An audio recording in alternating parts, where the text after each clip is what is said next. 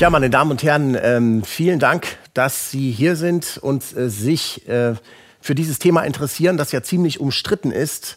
Ähm, UAPs oder UFOs, wie man sie früher nannte, halte ich für die größte Herausforderung ähm, für die Menschheit in nächster Zukunft. Und warum ich das sage, das liegt daran, dass ich seit 15 Jahren wirklich mich hauptberuflich darum kümmere.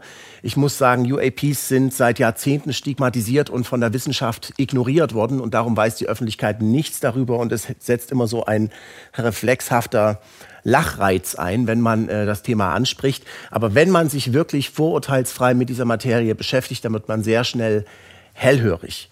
Das ist ein sehr, sehr ernstes Thema. Ähm, und ich möchte sagen, es ist auch ein sehr komplexes Thema. Es gibt keine leichten Antworten. Es gibt keine Beweise von der Stange, die man jetzt einfach mal in einem 90-Minuten-Vortrag aus der Hosentasche ziehen könnte. Ähm, und äh, darum ist es mir auch sehr wichtig zu betonen, dass ich hier nicht versuchen will, irgendetwas zu beweisen, sondern ich möchte einfach darauf aufmerksam machen, was meiner Meinung nach die wichtigsten Aspekte dieses Phänomens sind und äh, ich möchte Sie einladen, diese Informationen selbst kritisch zu prüfen und sich eine eigene Meinung auf Grundlage der selbst erarbeiteten Fakten äh, zu bilden, weil wir brauchen dringend eine informierte und breite öffentliche Diskussion über dieses Thema, das sich wirklich als das wichtigste Thema der Menschheit erweisen könnte. Ähm, freilich sehen das viele Mitmenschen natürlich ganz anders. UFOs oder UAPs, also Unidentified Aerial Phenomena, unidentifizierte Phänomene im Luftraum, wie sie jetzt genannt werden. Das wissen wir alle, das ist natürlich Quatsch und darum brauchen wir gar nicht darüber zu reden. Ja, das ist ja nichts als Fantasie von weltfremden Spinnern oder von Verschwörungstheoretikern und ganz ehrlich, wer hat schon Zeit, sich mit irgendwas da draußen zu beschäftigen? Hier bei uns im Goldfischglas, da gibt es doch genug zu tun. Das ist jedenfalls die Meinung von vielen Menschen. Und darum möchte ich, da dieser Vortrag in der Reihe Wissen ist relevant erscheint, zuallererst mal darlegen, warum sind UFOs relevant? Sie könnten tatsächlich die größte Herausforderung der Menschheit darstellen. In Deutschland vor allem wird das Thema als Humbug abgetan. Aber international ist der Kenntnisstand weit umfangreicher.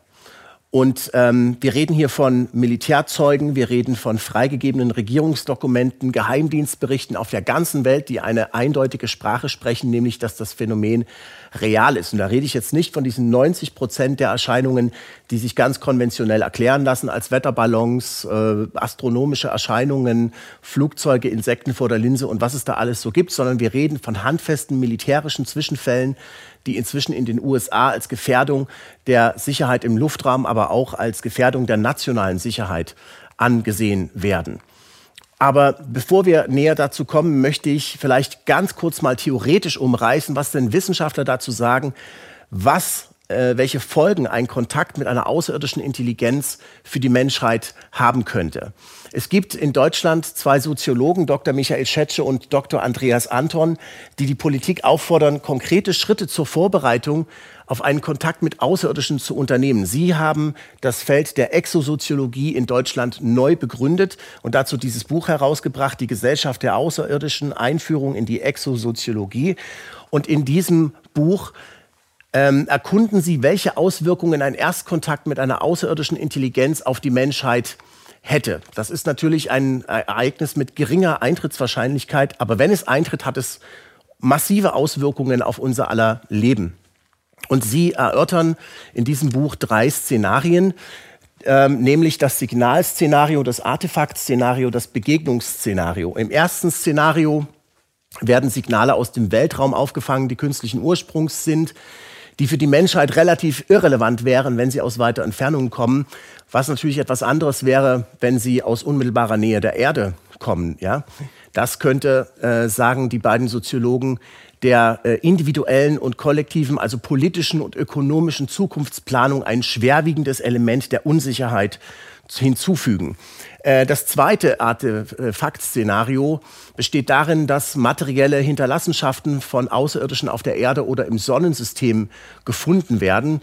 Und äh, Sie sagen, es würde sich natürlich erstmal eine Debatte darüber entspannen, ob es echt ist, ob es wirklich künstlich ist Und äh, wie es sich auswirkt, würde davon abhängen, wie alt es ist. Wenn es 100 Millionen Jahre alt ist, ist egal. Aber wenn es, sage ich mal, ähm, weniger alt ist, 100 Jahre alt oder sowas, dann äh, wäre die Menschheit mit der mit unmittelbaren zeitlichen Nachbarn konfrontiert, die möglicherweise von der Existenz von uns auf der Erde wissen. Und das würde ja bedeuten, dass man sich damit auseinandersetzen müsste, ob sie irgendwann zurückkehren zur Erde. Und äh, politisch äh, wäre diese Entdeckung natürlich auch umso brisanter, wenn äh, nicht klar ist, wem das Ding gehört. Und äh, aus diesem Grunde ähm, könnte es ein großes Interesse des Militärs geben, da ja ein möglicherweise potenzieller technischer Gewinn, technologischer ähm, Erkenntniszugewinn zu erwarten ist von so einem Artefakt. Und äh, es ist klar, dass Militärs natürlich sich um sowas reißen würden. Äh, von daher besteht hier also tatsächlich die Möglichkeit, äh, dass hier geheimdienstliche oder sogar militärische Mittel eingesetzt würden von einem Land ähm, gegen ein anderes Land, um sich dieses Artefakts zu bemächtigen. Das dritte Szenario, das ähm, Begegnungsszenario ist natürlich in dem Buch der beiden Soziologen das krasseste Beispiel, in dem ein außerirdisches Raumschiff im erdnahen Weltraum erfasst wird und aufgrund seiner Flugmanöver oder anderer Aktionen anzunehmen ist, dass es wirklich von einer biologischen oder künstlichen Intelligenz gesteuert wird. Und hier wird die Sache, wie die Soziologen sagen, viel komplexer, denn jetzt äh, gibt es auch noch einen handelnden Akteur, über den man nichts, nichts weiß, weswegen sie das als die prognostische Leerstelle bezeichnen. Sie können sich also nicht damit befassen, was, wer das ist, was sie wollen, sondern nur mit der möglichen Reaktion der Menschheit. Wie reagiert also jetzt die Menschheit, wenn sie mit einer höher entwickelten Spezies konfrontiert ist? Das nennen sie eine radikale Form eines asymmetrischen Erstkontaktes. Und was Sie damit meinen, ist das, was wir bei der Entdeckung von Amerika äh, erlebt haben. Das ist den südamerikanischen Zivilisationen nicht, ähm, nicht gut ergangen, dieses, ähm, diese Entdeckung. Also ähm, es dürfte laut Einschätzung der Soziologen nach dem Auftauchen eines solchen Fluggerätes ähm, unmittelbar nach der, äh, nachdem die Entdeckung öffentlich wird, zu schwerwiegenden massenpsychologischen, ökonomischen, religiösen und politischen Auswirkungen führen, äh, von denen viele eher negativer Natur sein dürften. Und sie sagen, schlimmstenfalls sind Situationen vorstellbar, ähm, dass es zu einem großen Krieg kommt oder im Fall eines Begegnungsszenarios unter ungünstigen Umständen sogar zur Auslöschung der Menschheit durch eine technisch überlegene Intelligenz. So, und dabei haben die Forscher jetzt noch gar nicht das UFO-Szenario mit berücksichtigt. Das UFO-Szenario, das müssen Sie ausklammern, weil äh, Sie sagen, man kann sich dem nicht soziologisch nähern. Da muss man ganz andere wissenschaftliche Methoden anbringen. Da muss es um Physik gehen, da muss es um Astrobiologie gehen und, und, und, und, und so weiter, Psychologie auch. Äh, das können Sie rein soziologisch nicht abhandeln. Aber ich bin ja kein Soziologe, sondern ich bin Journalist und ich ähm, sage mal, das UFO-Szenario ist die heißeste Spur, die wir haben zur Entdeckung von außerirdischer Intelligenz. Das UFO-Szenario, das ich vorschlage, ist, dass ähm, das erste, das zweite und das dritte Szenario oder mehrere von denen bereits eingetreten sind. Die Regierungen wissen Bescheid dass es so etwas gibt. Diese Flugobjekte werden gesehen. Das Militär hält diese Sichtungen geheim. Natürlich aus dem Grund, dass sie Chaos verhindern wollen und dass sie auch selbst äh, keine Ahnung haben, wie sie damit umgehen sollen. Und ähm, dass äh, dieses Szenario real ist, das äh, zeigt sich jetzt immer mehr. Seit Erscheinen des Buches sind immer mehr Fakten an die Öffentlichkeit äh, gekommen und es haben sich unglaubliche Sachen inzwischen abgespielt, unter anderem vor dem US-Kongress äh, im Mai 2022. Da gab es eine UAP-Anhörung, bei der die Abgeordneten und die beiden vorgeladenen Geheimdienstler, die mit der UFO-Forschung äh, für den Staat beauftragt sind, mal erzählt haben, was ähm, sie über UFOs wissen und wie sie dieses Thema einschätzen. Und da hören wir jetzt mal kurz rein. Unidentified aerial phenomena are a potential national security threat, and they need to be treated that way. For too long, the stigma associated with UAPs has gotten in the way of good intelligence analysis. Pilots avoided reporting or were laughed at when they did. DoD officials relegated the issue to the back room or swept it under the rug entirely, fearful of a skeptical national security community. Today, we know better. UAPs are unexplained, it's true, but they are real. They need to be investigated, and many threats they pose need to be mitigated. Since the early 2000s, uh, we have seen an increasing number of unauthorized and or unidentified aircraft or objects in military-controlled training areas uh, and training ranges and other designated airspace. Reports of sightings are frequent and continuing. There have been no collisions between any U.S. assets and one of these UAPs, correct? We have not had a collision. We've had at least 11 near misses, though. Can you cite a, a specific example of an object that can't be explained as having been human made or natural? I mean, the, the, um, the example that that, that I would say that, we, that is still unresolved, uh, that I think everyone understands quite well, is the 2004 uh, incident from from Nimitz. Uh, we have data on that, uh, and it simply remains unresolved. Also, der USS Nimitz-Fall sei nach Aussage des äh, stellvertretenden Direktors des US-Marine-Geheimdienstes Scott Bray einer der unerklärten Fälle, den sie gemessen haben mit verschiedenen Sensoren. Das ist das erste Mal, dass sie das gesagt haben. Übrigens, dass sie Sensordaten zu diesem wichtigen Fall haben. Ähm, und auf den möchte ich gleich eingehen. Ganz kurz noch der Hinweis. Die gesamte Anhörung gibt es auf, mit deutschen Untertiteln auf unserer Website exopolitik.org. Der Link ist hier eingeblendet. Äh, von 144 untersuchten Zwischenfällen konnten nur einer erklärt werden und die meisten dieser Fälle wurden mit mehreren Sensoren äh, festgehalten. Es geht also hier nicht nur um Augenzeugenberichte oder sowas, sondern es geht um militärisch dokumentierte Zwischenfälle von Fluggeräten mit erstaunlichen Flugeigenschaften. Und einer der bekanntesten, inzwischen bekanntesten Fälle ist der, der sich im Jahr 2004 vor der US-Westküste abgespielt hat mit diesem äh, Flugzeugträger. Er gehört zur Flugzeugträgergeschwadergruppe Nimitz. Ähm, die besteht aus mehreren äh, Flug, äh, Flugzeugen natürlich, einem Flugzeugträger, einem äh, Lenkwa äh, äh, Lenkwaffenkreuzer ist dabei, ähm, Radarflugzeuge sind dabei. Es gibt inzwischen äh, mehrere, es gibt ein Video aus, ein UFO-Video von diesem Vorfall. Es gibt drei Kampfjet-Piloten, zwei Radaroperateure, einen Sicherheitsoffizier und zwei Bordtechniker, die inzwischen in verschiedenen Artikeln und Dokumentationen ausgepackt haben. Es gibt zudem einen geleakten internen Untersuchungsbericht. Und ich möchte den Fall ähm, aus allen mir vorliegenden Quellen mal so gut wie möglich kurz umreißen, damit Sie eine Idee haben, womit wir es hier zu tun haben. Also im November 2004 führt diese Nimitz-Trägerkampfgruppe 40 Meilen vor der Küste von San Diego Übungen durch und wird begleitet von der USS Princeton, einem Lenkwaffenkreuzer und ähm, verfügt über das leistungsfähigste Marineradar der Welt. Ähm, es war dann so, dass ähm, sie am Anfang der Übung äh, seltsame Objekte beobachtet haben, die erstaunliche Kunststücke vollbracht haben, zum Beispiel im Sekundenbruchteil von 80.000 Fuß auf 20.000 Fuß abzusinken, um zu stoppen und zu schweben. Und diese Objekte sind wiederholt in großer äh, Zahl aufgetaucht, ähm, gelegentlich mit dem Vielfachen der Schallgeschwindigkeit unterwegs gewesen. Und da haben die sich natürlich gedacht, vielleicht ist was an unserem Radarsystem kaputt.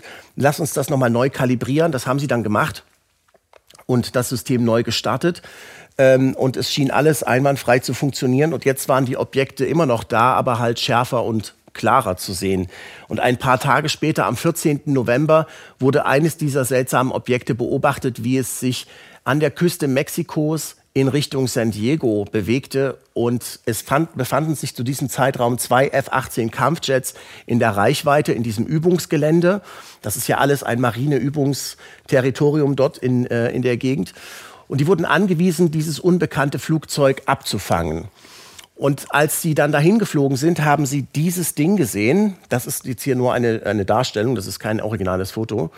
Ein flügelloses weißes Objekt, das fast 50 Fuß lang war, also ich denke 17 äh, Meter, äh, wenn ich jetzt richtig gerechnet habe. Ähm, und es sah an der Oberfläche aus wie ein Tischtennisball, ganz glatt und weiß und ist wie ein Tischtennisball hin und her ges, äh, gesprungen, so wie ein Tischtennisball, der zwischen unsichtbaren Wänden hin und her äh, hüpft. Ja? Und darunter ist, ähm, war eine bewegte Wasseroberfläche, als ob etwas direkt unter der Oberfläche wäre. Der ähm, Kommandant ähm, David Fravor, der an Bord des ersten Flugzeugs war, hat beschlossen, äh, abzusinken, runterzufliegen zu diesem Objekt, um zu gucken, was es damit auf sich hat. Als er sich auf das, als er dorthin fliegt, bewegt das Objekt sich auf ihn zu, äh, steigt dann in einer Spirale auf, wobei es seinen Abstand zum Kampfjet beibehält und ähm, Commander Fravor konnte also ganz klar dieses glatte weiße Objekt ohne jeglichen Lufteinlass, ohne Auspuff, ohne Heck oder Flügel erkennen und hat versucht, sich diesem Flugobjekt zu nähern. Und als er das versuchte, schoss das wie eine Gewehrkugel davon, was an sich schon verblüffend ist, denn man braucht unglaublich viel Energie dafür, um sowas zu machen. Und abgesehen davon ähm, sind übertreffen diese Beschleunigungskräfte, die dabei wirken, natürlich alles, was ein Pilot, der da drin sitzen würde oder auch das Ding selber nach unserem Kenntnisstand überleben würde. Also das Ding würde auseinanderfliegen einfach, ja. Ähm, und all das wurde nicht nur von ihm beobachtet, sondern eben auch von den Radars. Und äh, viel interessanter war auch noch, ähm, das Ding war dann weg, die Piloten sollten zurückkehren zum, äh, zu ihrem Cap Point. Es wurde ihnen durchgesagt, sie sollen sich in eine bestimmte Gegend ähm, bewegen. Die wird als Combat Air Patrol Point bezeichnet, also ein Treffpunkt, eine Sammelstelle für die äh, Jets, die dann von dort aus mit ihren Bordinstrumenten das Einsatzgebiet abscannen und gucken, ob da noch was weiteres ist. Und während sie also ihre Flugzeuge drehen und sich zu diesem Cap Point aufmachen, bekommen sie schon die nächste Nachricht von ihrer äh, Leitstelle, dass das UFO sich jetzt äh, an ihrem Cap Point befindet. Woher wusste dieses UAP, wo sich dieser Cap Point befindet? Das ist eine ganz wichtige Frage und ich komme später darauf zurück. Hier sehen wir also nochmal die Übersicht von dem Einsatzgeschehen. Sie sind dahin geflogen, David Shriver ist darunter geflogen, äh, wo das Objekt war, wo es über der Wasseroberfläche war. Das Objekt ist dann hier abgezischt und äh, ist später hier an dem Cap Point aufgetaucht, wo die sich dann später hinbegeben sollten. So sah das aus. Mit wenig Treibstoff sind die beiden ähm, F-18-Jets zur Nimitz zurückgekehrt. Ähm, es gibt auch noch eine andere ähm, Pilotin, äh, Alex Ann Dietrich, die das genauso beschreibt. Die war in einem der ersten beiden Flugzeuge dabei. Es ist dann ein drittes Flugzeug gestartet und an Bord war dieser Mann, ähm, Chad Underwood, ein Waffensystemoffizier. Äh, er ist derjenige, der das Objekt ähm, tatsächlich nicht nur auf seinem Radar gesehen hat, sondern er ist auch derjenige, der dieses weltberühmte äh, Video gemacht hat. Er hat gesagt, er, es schien, als würde das Fahrzeug, also dieses Objekt, sein Zielsystem stören. Es war ihm nicht so ohne weiteres möglich, das Objekt anzuvisieren, obwohl es sich nicht bewegt hat, was ungewöhnlich ist für ein System, das dafür gedacht ist, eben gerade Objekte mit Ausweichmanövern und so weiter äh, getrackt zu halten. Hier also dieses berühmte Fleur-Video, das ähm, im Dezember 2017 von der New York Times und der Washington Post und vielen anderen Mainstream-Medien veröffentlicht worden ist. Und es zeigt eben dieses Objekt. Für Nichtkenner von militärischen Aufnahmen zeigt das hier natürlich nichts weiter als einen weißen Punkt. Ähm, Skeptiker sagen deswegen, das kann alles Mögliche sein. Ich glaube, der deutsche Astronaut Ulrich Walter hat sogar gesagt, es ist ein Fliegenschiss auf der Linse. Aber es ist natürlich ein bisschen komplexer, denn es hängen alle möglichen Sensordaten und Aussagen, Zeugenaussagen und so weiter dran, die hier nicht zu sehen sind. Interessant an dem Objekt ist, dass es ein ovales, längliches Objekt ist. Es gibt keine Hitzesignatur, keine Abgasfahne wie bei einem gewöhnlichen Jet. Es hat keine Steuerflächen, keine Tragflügel und ähm, es äh, gab auch keine anderen unidentifizierten Objekte in der Nähe, so dass es also keine Verwechslung mit anderen Fluggeräten äh, sein kann. Und gegen Ende des Videos zischt das Ding dann plötzlich mit großer Geschwindigkeit nach links aus dem Bild und verschwindet, weil das System das Objekt nicht mehr ähm, verfolgen kann. Ähm, Chad Underwood selbst sagt äh, dazu, es ist ihm aufgefallen, wie unberechenbar sich das Teil bewegt hat. Ähm, es ist äh, hin und her gezischt, Höhenrichtungs, hier ist es weg, jetzt ist es weggezischt, ja, hat man gerade gesehen. Höhengeschwindigkeitsrichtungsänderungen, das alles war ganz anders als alles, was man bisher bei Flügen so gesehen hat, äh, bei anderen äh, Luftöbungen. Es verhielt sich einfach auf eine Art und Weise, die physikalisch nicht normal ist, sagt er. Ähm, und ähm, dieses Tic-Tac hat sich also völlig anders äh, bewegt. Das ist eben nur die Spitze des Eisbergs, die wir mitbekommen dürfen von solchen Zwischenfällen. In der Anhörung vor dem US-Kongress haben wir erfahren, dass seit Anfang der 2000er Jahre solche Zwischenfälle zunehmen. Es kommen immer mehr solche Fälle dazu. Und ähm, warum wir überhaupt einen Einblick in diese internen ähm, äh, Informationen hier bekommen haben. Das ist diesem Mann hier zu verdanken. Auf der linken Seite Luis Elizondo. Er hat im Pentagon das äh, geheime UFO-Forschungsprogramm ATIP geleitet. Advanced Area Threat Identification Program, also Programm zur Identifikation von fortgeschrittenen äh, Bedrohungen im Luftraum. Von 2008 bis 2017 lief das. Er hat es von, ich glaube, von 2010 bis äh, 2017 geleitet. Und äh, er steht nach wie vor unter einem Geheimhaltungseid, kann also nichts weiter sagen. Äh, er muss, oder anders gesagt, er muss sehr aufpassen, was er sagt, aber er hat ohne Zweifel mehr Informationen über die UFO-Erkenntnisse der Regierung und des US-Militärs ans Licht gebracht als jeder andere. Ähm, Vielleicht sieht man es auf dem Foto. Als ich ihn 2018 in Rom kennengelernt habe, war ich ziemlich vorsichtig äh, und skeptisch, wie man das eben immer tut, wenn man mit Geheimdienstlern redet, weil man nie weiß, ob die einem die Wahrheit sagt. Aber ich, äh, ich habe seine Arbeit die letzten fünf Jahre beobachtet. Und äh, ich muss sagen, es äh, spricht äh, nichts dafür, gar nichts, dass er eine Puppe der US-Regierung wäre, um eine UFO-Agenda zu promoten, sondern eher das Gegenteil. Ähm, er hat ähm, er, er sieht sich eigentlich einer großen Desinformationskampagne und Behinderung durch die US-Regierung ausgesetzt seitdem und hat sogar den General Inspector damit beauftragt, äh, da klar Schiff zu machen, weil inzwischen das Pentagon hat zwischendrin behauptet, er hat dort gar nicht gearbeitet und sie wüssten gar nicht, was der da gemacht hat und so. Das ist natürlich falsch. Ähm, über Luis Elizondo ist außerdem zu sagen, dass er sich ähm, Mitte, Ende 2017 mit einem Rockstar zusammengetan hat, der heißt Tom DeLong. Und der hat, äh, und da waren noch andere Geheimdienstler und äh, Leute aus dem Luftfahrt- und Verteidigungsestablishment dabei, die haben die sogenannte To the Stars Academy gegründet, die sich groß auf die Fahnen geschrieben haben, ja, wir werden jetzt hier die Informationen, die es gibt, werden wir jetzt aufbereiten und so veröffentlichen, dass die Menschheit das versteht, dass wir nicht allein sind und so ziemlich pathetisch. Ähm, aber Sie haben tatsächlich interessante Sachen bewerkstelligt, zu denen ich dann äh, später komme. Also das nur ganz kurz im Hinterkopf behalten. To the Stars Academy, das ist diese seltsame privat-geheimdienstliche äh, Vereinigung, die, ein, die den Stein ins Rollen gebracht hat. Und Luis Elizondo hat äh, mitgemacht. So, Worum ging es also genau bei diesem UAP-Forschungsprojekt ATIP? Warum interessiert sich die UFO, äh, die, die US-Regierung also für UAPs?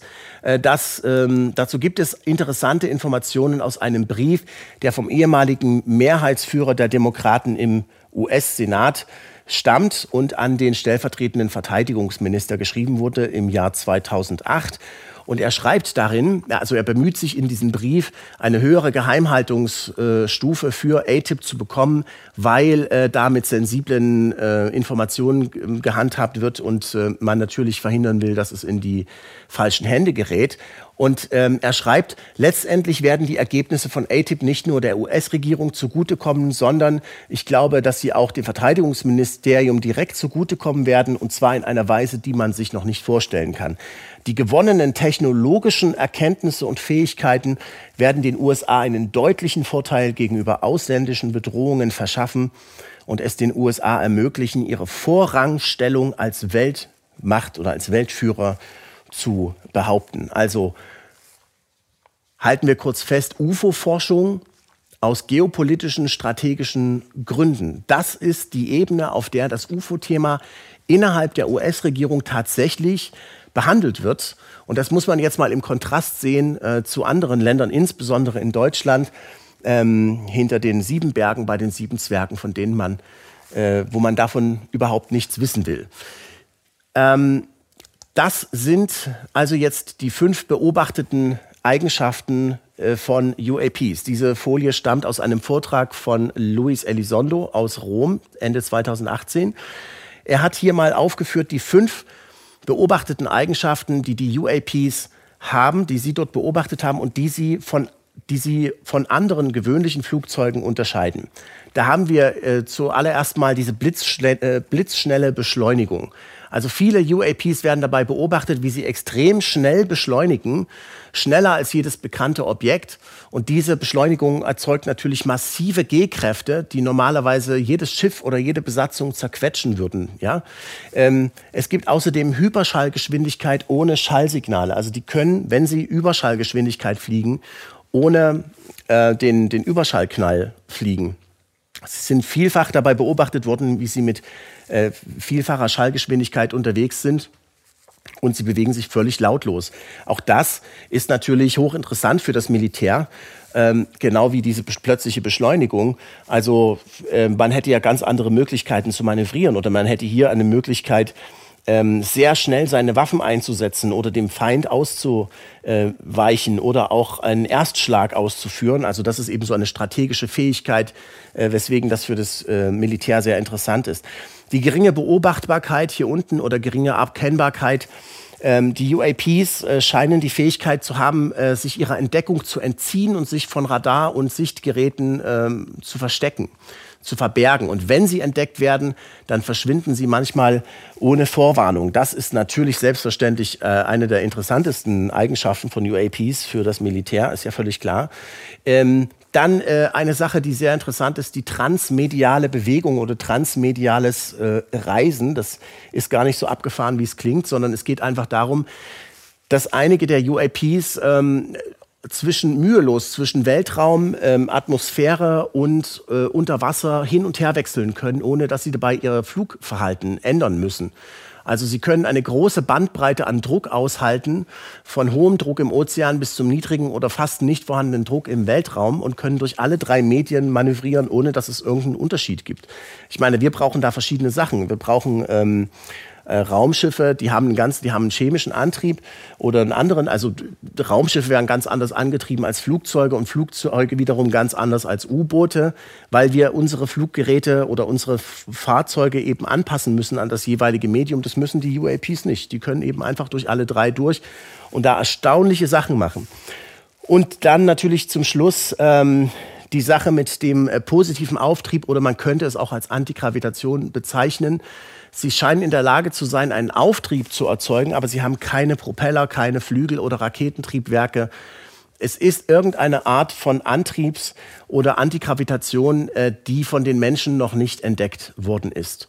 Das sind also diese fünf observablen, die fünf beobachteten Eigenschaften von UAPs, die laut Luis Elizondo, dem ehemaligen Leiter des geheimen UFO-Forschungsprogramms im Pentagon, äh, immer wieder beobachtet worden sind. Und diese Beobachtungen decken sich natürlich mit den Schlussfolgerungen von informierten UFO-Forschern über die Fälle, die seit Jahrzehnten aufgetreten sind. Denn UFOs gibt es ja nicht erst seit äh, 2017. Und ähm, hier sehen wir mal ein Beispiel. Das stammt vom Schweizer Militär und diese Radaraufnahme die äh, ist in einem Buch abgebildet von einem der wichtigsten UFO-Forscher, die es in Deutschland äh, gibt, nämlich von dem Astrophysiker Elobrand von Ludwiger in seinem Buch Unidentifizierte Flugobjekte über Europa. Diese Radaraufnahmen sind ihm sozusagen gesteckt worden. Er hat einige davon veröffentlicht. Am 18. Juni 1993 ähm, zuckelt also dieses unidentifizierte Objekt ohne Transponderkennung durch den Luftraum und während die Radarlotsen versuchen rauszukriegen, um was es sich dabei handelt, beschleunigt das plötzlich auf vierfache Schallgeschwindigkeit, schlägt einen ähm, spitzen Winkel nach links und verschwindet vom Radarschirm weil das Radar damals nicht in der Lage war, Objekte mit, mehr, mit vierfacher Schallgeschwindigkeit und mehr überhaupt noch ähm, festzuhalten. Und äh, hier sieht man schon an diesem Gerät, dass ähm, hier sieht man an dieser Radarspur, dass äh, das ist ein Flugverhalten, was völlig unmöglich ist. Also äh, Sie können nicht einfach in Spitzenwinkel in der äh, Luft fliegen. Sie können ähm, ja mal versuchen, wie das ist, wenn Sie auf der Autobahn bei 80 Kilometern pro Stunde mal das Lenkrad rumreißen, was dann passiert. Sie werden sicherlich nicht ganz äh, spitz nach links oder nach rechts fahren, sondern sie werden sich überschlagen, weil das Masseträgheitsgesetz, das ist bei uns ein Naturgesetz, natürlich ähm, verlangt, dass die einmal in Bewegung gesetzte Masse auch in dieser, in dieser Form sich äh, weiter äh, bewegen will und sie brauchen viel viel Energie, äh, um die Richtung umzulenken. Und wenn das zu schnell geschieht, dann wirken G-Kräfte, dann wirken Bewegungskräfte, die tödlich sind für den Piloten des Autos. Und natürlich wären sie auch tödlich für den Piloten dieses, was immer das war. Ganz zu schweigen von dem Flugzeug. Also ein Flugzeug würde sowas natürlich auch nicht überleben. Ja. Hier sieht man nochmal eine, eine äh, Änderung der äh, Flughöhe, äh, auch aus diesen äh, Daten. Ähm, und äh, hier sehen wir, dass innerhalb von acht Minuten dieses Objekt äh, mehr als sechsmal seine Flughöhe verändert hat, teilweise um mehrere tausend Meter ähm, innerhalb von kürzester Zeit. Also das sind äh, Flugeigenschaften, die wir nicht kennen und die man als sehr unkonventionell bezeichnen muss, um das Mindeste zu sagen. Ja, mit unkonventionellen Flugbewegungen hat auch die belgische Luftwaffe zu kämpfen gehabt in den Jahren 1989 bis 1990, einige sagen bis Anfang 1991, wurde Belgien zum Schauplatz einer spektakulären UFO-Sichtungswelle. Hier sehen wir den Generalmajor der äh, belgischen Luftwaffe AD, Wilfried de Broer, wie er gerade ein äh, UFO-Foto in die Luft hält. Diese Objekte wurden dort gesehen. Ähm, allein am Abend des 29. November 1989 sind fast 140 Meldungen von diesen dreieckigen Fluggeräten eingegangen. Die hatten äh, teilweise eine Seitenlänge von bis zu 400 Metern, waren völlig geräuschlos, sind die durch die Luft gezogen und ähm, oder 40 Meter, Entschuldigung. Ähm, Sie hatten mächtige Scheinwerfer, bewegten sich langsam ohne nennenswerte Geräusche, äh, haben teilweise aus dem Stand auf sehr hohe Geschwindigkeit beschleunigt. Es gibt Gendarmenberichte dazu, ähm, die äh, gesehen haben, wie dieses Objekt völlig geräuschlos mit drei hellen nach unten gerichteten Scheinwerfern auf sie zukommt und dann in eine andere Richtung abdreht, äh, folgen dem Streifen mit dem Streifenwagen dann diesem Objekt und verlieren es dann aus den Augen ähm, und sehen, dass das UFO dann eben in der Nähe, in, äh, in 100 Metern Höhe verharrt, so als würde es sie erwarten und dann ähm, können sie es genauer erkennen, wie es dort also in der Luft hängt und äh, verschwindet dann. Es gibt also äh, unzählige solche Augenzeugenberichte, die das belgische Militär hat mit zivilen UFO-Forschern zusammengearbeitet, ähm, um äh, diese Fälle zu dokumentieren. Es sind, glaube ich, mehr als 650 Untersuchungen durchgeführt worden und über 400 Stunden Zeugenaussagen auf Band aufgenommen worden. Äh, der Generalmajor Wilfried de Brouwer konnte nach der Beratung mit den NATO-Partnern immerhin bestätigen, dass Belgien keinerlei Flüge von irgendwelchen geheimen Tarnkappenjets oder experimentellen Flugzeugen da äh, verzeichnet hat. Und ähm, äh, die belgische Luftwaffe hat in mehreren Fällen auch tatsächlich Kampfjets gestartet, in drei Fällen. Und sie haben dabei diese Kampfjets auch äh, schnelle Änderungen von Tempo und Flughöhe verzeichnet, die weit jenseits der Möglichkeiten von herkömmlichen Flugzeugen lagen. Und äh, De Brouwer sagt bei dieser Pressekonferenz, ähm, diese, äh, die Luftwaffe war außerstande, die Art, Herkunft und Absicht des gemeldeten Phänomens zu bestimmen.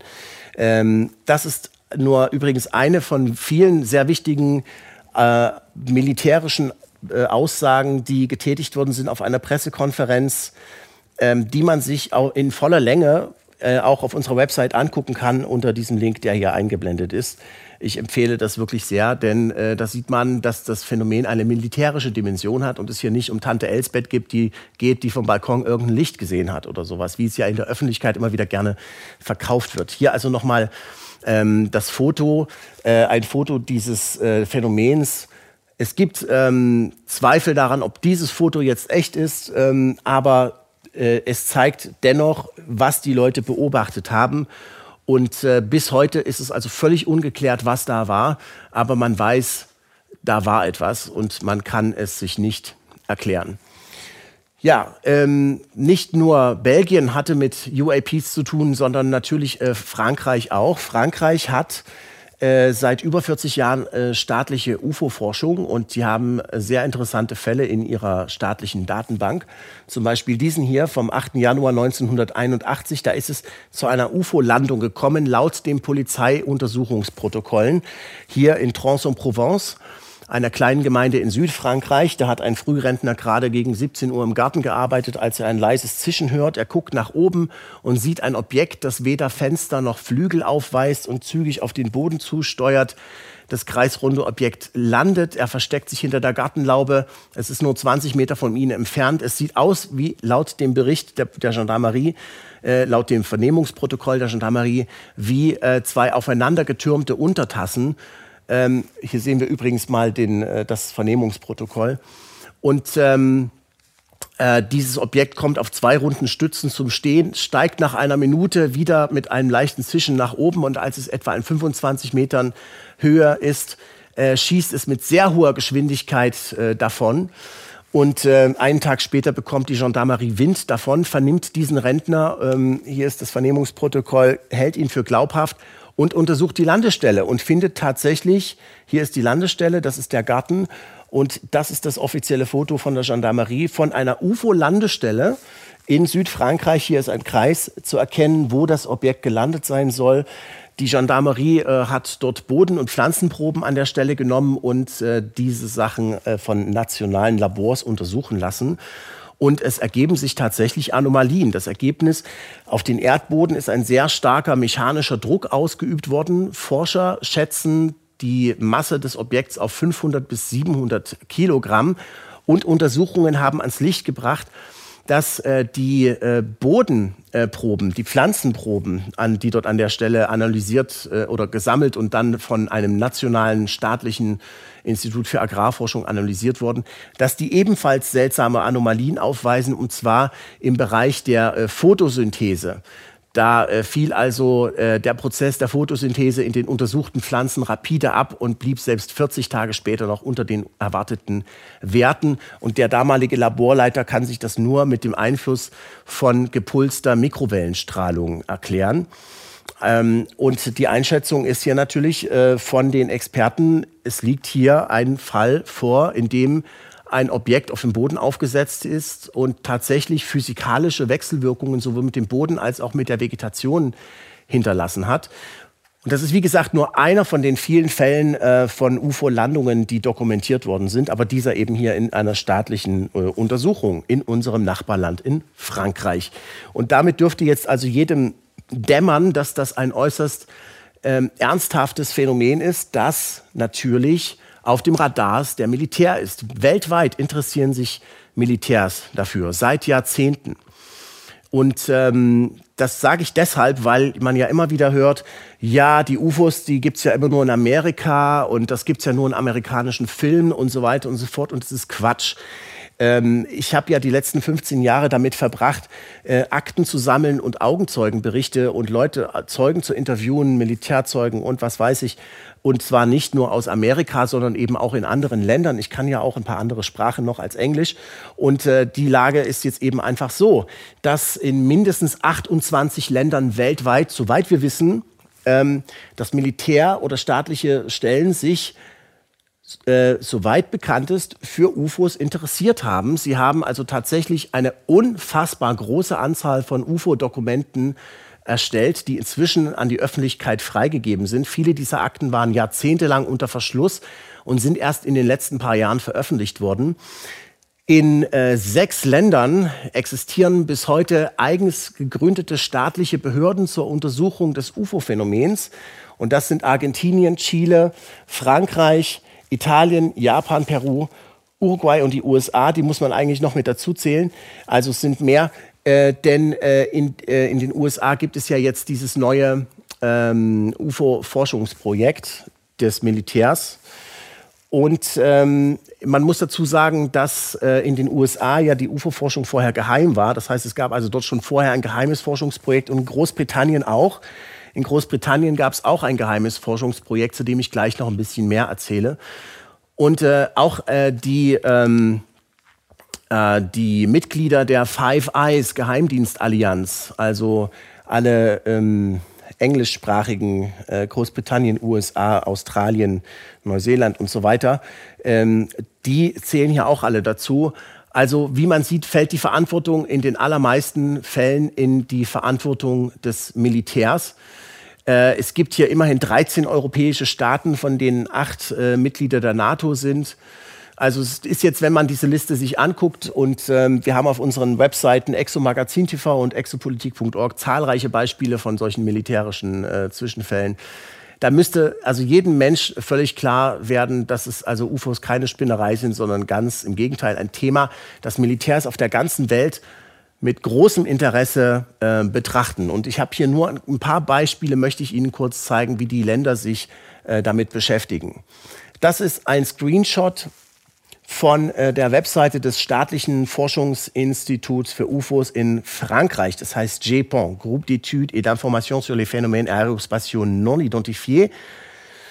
Studien- und Informationsgruppe für nicht identifizierte Phänomene im Luftraum. Und die haben also die Aufgabe, diese Phänomene, die, die, Fall, äh, die Fallakten, die ihnen von der Gendarmerie oder von der Öffentlichkeit übermittelt werden, zu untersuchen. Und das ist jetzt hier mal die äh, offizielle Statistik Sie haben bislang 2978 Fälle veröffentlicht. Sie haben noch viel mehr äh, in Ihrem äh, Schrank, aber Sie haben noch nicht alles veröffentlicht, ähm, weil Sie erst 2007 damit angefangen haben, aber schon seit 1974 UFO-Forschung machen. Und von denen sind 23,5 Prozent perfekt identifizierbar. Das ist die Kategorie A. Das sind die Fälle, da wissen Sie einfach, das war's. Ähm, Kategorie B sind die Phänomene, die mit hoher Wahrscheinlichkeit identifiziert sind. 40 Prozent, das ist also die größte Gruppe davon. Das sind die Fälle, wenn jemand sagt, ich habe da ein Licht gesehen, das ist um die Uhrzeit nach da geflogen und dann gucken die in der da Flugzeugdatenbank, was äh, ist da lang geflogen und dann stellen sie fest, ah, Flug AF sowieso aus Paris ist genau um die Uhrzeit genau dort gewesen, hat sich so bewegt, also war es mit hoher Wahrscheinlichkeit das. Äh, Kategorie C sind die Phänomene, die nicht identifiziert werden konnten, weil sie nicht genügend Daten hatten, also weil sie eben kein keine Flugzeugdatenbank zur Verfügung hatten. Das macht immerhin hier ein Drittel aus. Und es gibt hier 3,3 Prozent der Fälle, wo sie sagen, das sind wirklich die echten, nicht identifizierten Phänomene nach der Untersuchung. Also das heißt, obwohl sie alle Daten hatten, sonst wären sie in der Kategorie C und sie können sich trotzdem nicht erklären. Und der Fall, den ich gerade vorgestellt habe mit der UFO-Landung, das ist eben einer dieser berühmten Fälle äh, der Kategorie D. Und ich möchte noch anmerken, dass äh, man mit den Prozentzahlen aber auch vorsichtig sein muss. Ähm, das ist wahrscheinlich, also es ist schon so, dass die interessanten UFO-Fälle wirklich ein sehr, sehr kleiner Prozentsatz sind. Aber ich muss zu bedenken geben, dass das hier eine zivile Forschungsbehörde ist, die nur mit der Gendarmerie zusammenarbeitet und nicht mit dem äh, französischen Militär. Und immer dann, wenn es wirklich interessant wird, wie zum Beispiel vor ein paar Jahren bei der angeblichen Drohnensichtungswelle über den französischen Atomkraftwerken, da äh, übernimmt äh, das Militär die Untersuchungen und Japon bleibt außen vor und man fragt sich, wofür es die überhaupt gibt. Ähm, in Italien ähm, da sieht die Sache so aus, dass die auch seit 1978 beim Militär UFO-Forschung betreiben, genauer gesagt beim Reparto Generale Sicurezza, bei der Abteilung Allgemeine Sicherheit der italienischen Luftwaffe. 1978 gab es nämlich dort äh, eine krasse UFO-Sichtungswelle und darum haben die angefangen, sich damit zu beschäftigen. Und im Gegensatz zu den Franzosen veröffentlichen die nur die Fälle, die sie untersuchen, also nur die Kategorie D-Fälle, nur die, wo sie wirklich sagen, das ist wirklich unidentifiziert. Deswegen sind es bei den Italienern äh, viel weniger Fälle. Aber sie stellen Berichte über abgeschlossene Untersuchungen auf der Webseite zum Download bereit. Ja, man konzentriert sich auf das, was wirklich unidentifiziert bleibt. Und man sieht hier, im, äh, seit 2001 äh, haben sich die meisten Fälle in der Lombardei ereignet, äh, Campania und so weiter und so fort. Und ähm, das ist äh, nur eines der europäischen Länder, bei denen, in denen UFO-Forschung also wirklich ganz offiziell auf der Webseite der Luftwaffe da dargestellt wird und so aufgeschlüsselt wird. Man kann sich da auch angucken, äh, welche Formen beobachtet worden sind und so. Ganz interessant.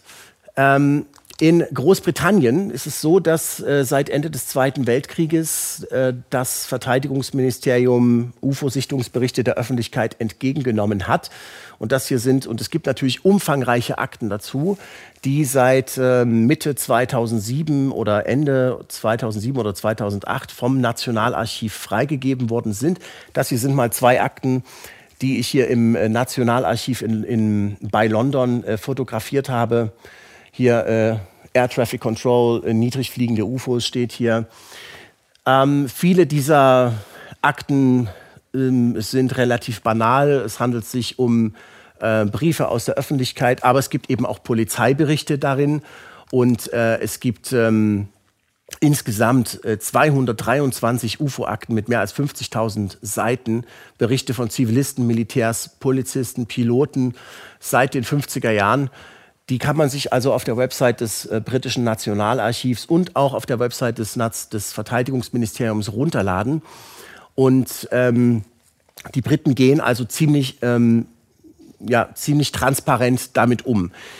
Jetzt ist es so, über die staatliche UFO-Forschung in Großbritannien war bislang nur bekannt, dass, äh, oder früher nur bekannt, dass eben Berichte aus der Öffentlichkeit, der Polizei und vom Militär dort eingehen beim Verteidigungsministerium und dass die das äh, auf Verteidigungsimplikationen untersuchen und dann abheften im Archiv und dass eine Kopie an den Militärgeheimdienst geht. Aber was der Militärgeheimdienst mit diesen Kopien anstellt, davon hat man lange Zeit nichts gewusst. Und dann hat sich allerdings im Mai 2006 herausgestellt, durch die Recherchen ähm, eines Historikers, äh, Dr. David Clark und äh, Gary Anthony, dass, äh, die Groß, äh, dass Großbritannien von 1997 bis 2000 unter der Leitung des Militärgeheimdienstes eine geheime UFO-Studie durchgeführt hat. Die hieß Project Condign. Dafür haben sie alle UAP-Sichtungen der letzten 30 Jahre in einer Datenbank erfasst um, um zu gucken, ob sie Muster erkennen, äh, was ihnen irgendwas darüber erzählt, was UAP sind. Und ähm, sie haben dafür natürlich vor allem Berichte von glaubwürdigen Zeugen einfließen lassen. Ähm, Sie sind in dem Bericht übrigens zu dem Schluss gekommen, äh, dass es ähm, äh, Plasma, dass es irgendein Plasmaphänomen sein könnte. Aber nebenbei erfahren wir in diesem Bericht auch, dass in, hier steht es, in den früheren Sowjetrepubliken und in China koordinierte Anstrengungen stattgefunden hätten, um das UFO-Thema zu verstehen. Äh, verschiedene Flugzeuge seien zerstört worden und mindestens vier Piloten wurden getötet, als sie auf der Jagd nach UFOs waren. Das finde ich hochinteressant. Und Sie reden hier auch von ähm, biologischen Effekten bei Menschen, die in die Nähe von solchen Phänomenen gekommen sind. Weitere Angaben gibt es dazu leider nicht. Das würde mich sehr, sehr interessieren. Ähm, die Gründe für die Durchführung dieses geheimen Forschungsprojekts in Großbritannien waren nämlich Technologieerwerb. Es sollte herausgefunden werden, ob sich mit dem Phänomen irgendwas, irgendwelche wissenschaftlichen Fakten ableiten lassen, die für militärische Zwecke genutzt werden können.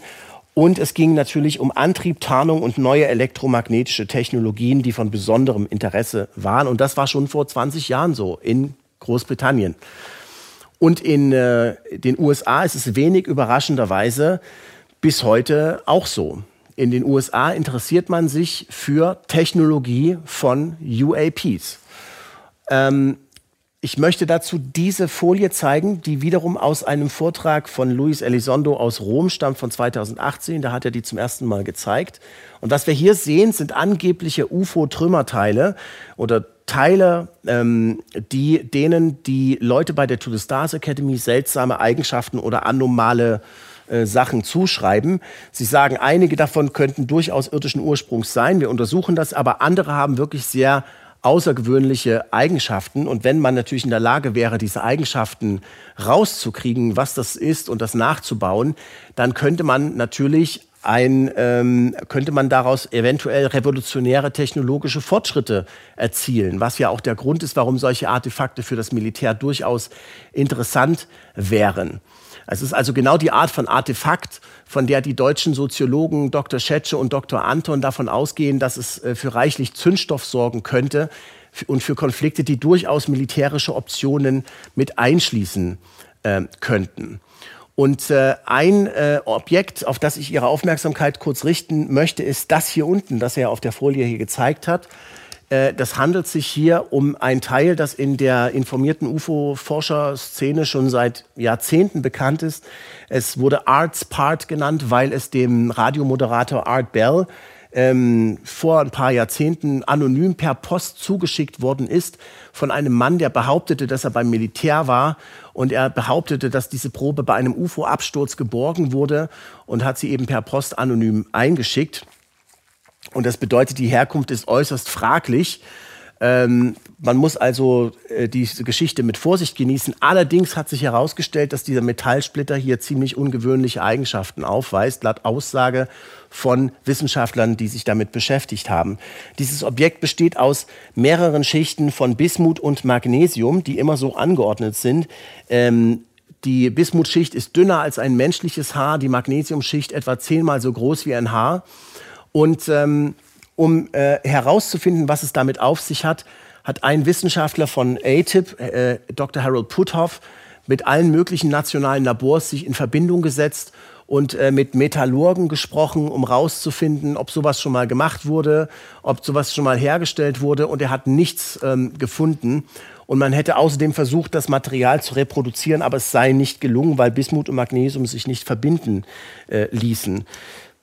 Und äh, sie haben außerdem gesagt, ähm, wir wissen nicht, wie, das wie man das herstellt und warum man sowas herstellen sollte.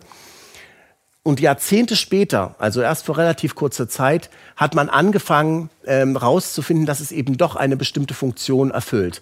Äh, Dr. Harold Puthoff sagt dazu, es stellt sich heraus, dass genau diese Kombination von Bismut und ähm, also diese Kombination von Materialien in genau diesen Größenordnungen einen ausgezeichneten mikroskopischen Wellenleiter für sehr hochfrequente elektromagnetische Strahlungs- Terahertz-Frequenzen darstellt. Die Wellenlänge beträgt 60 Mikrometer, ziemlich klein.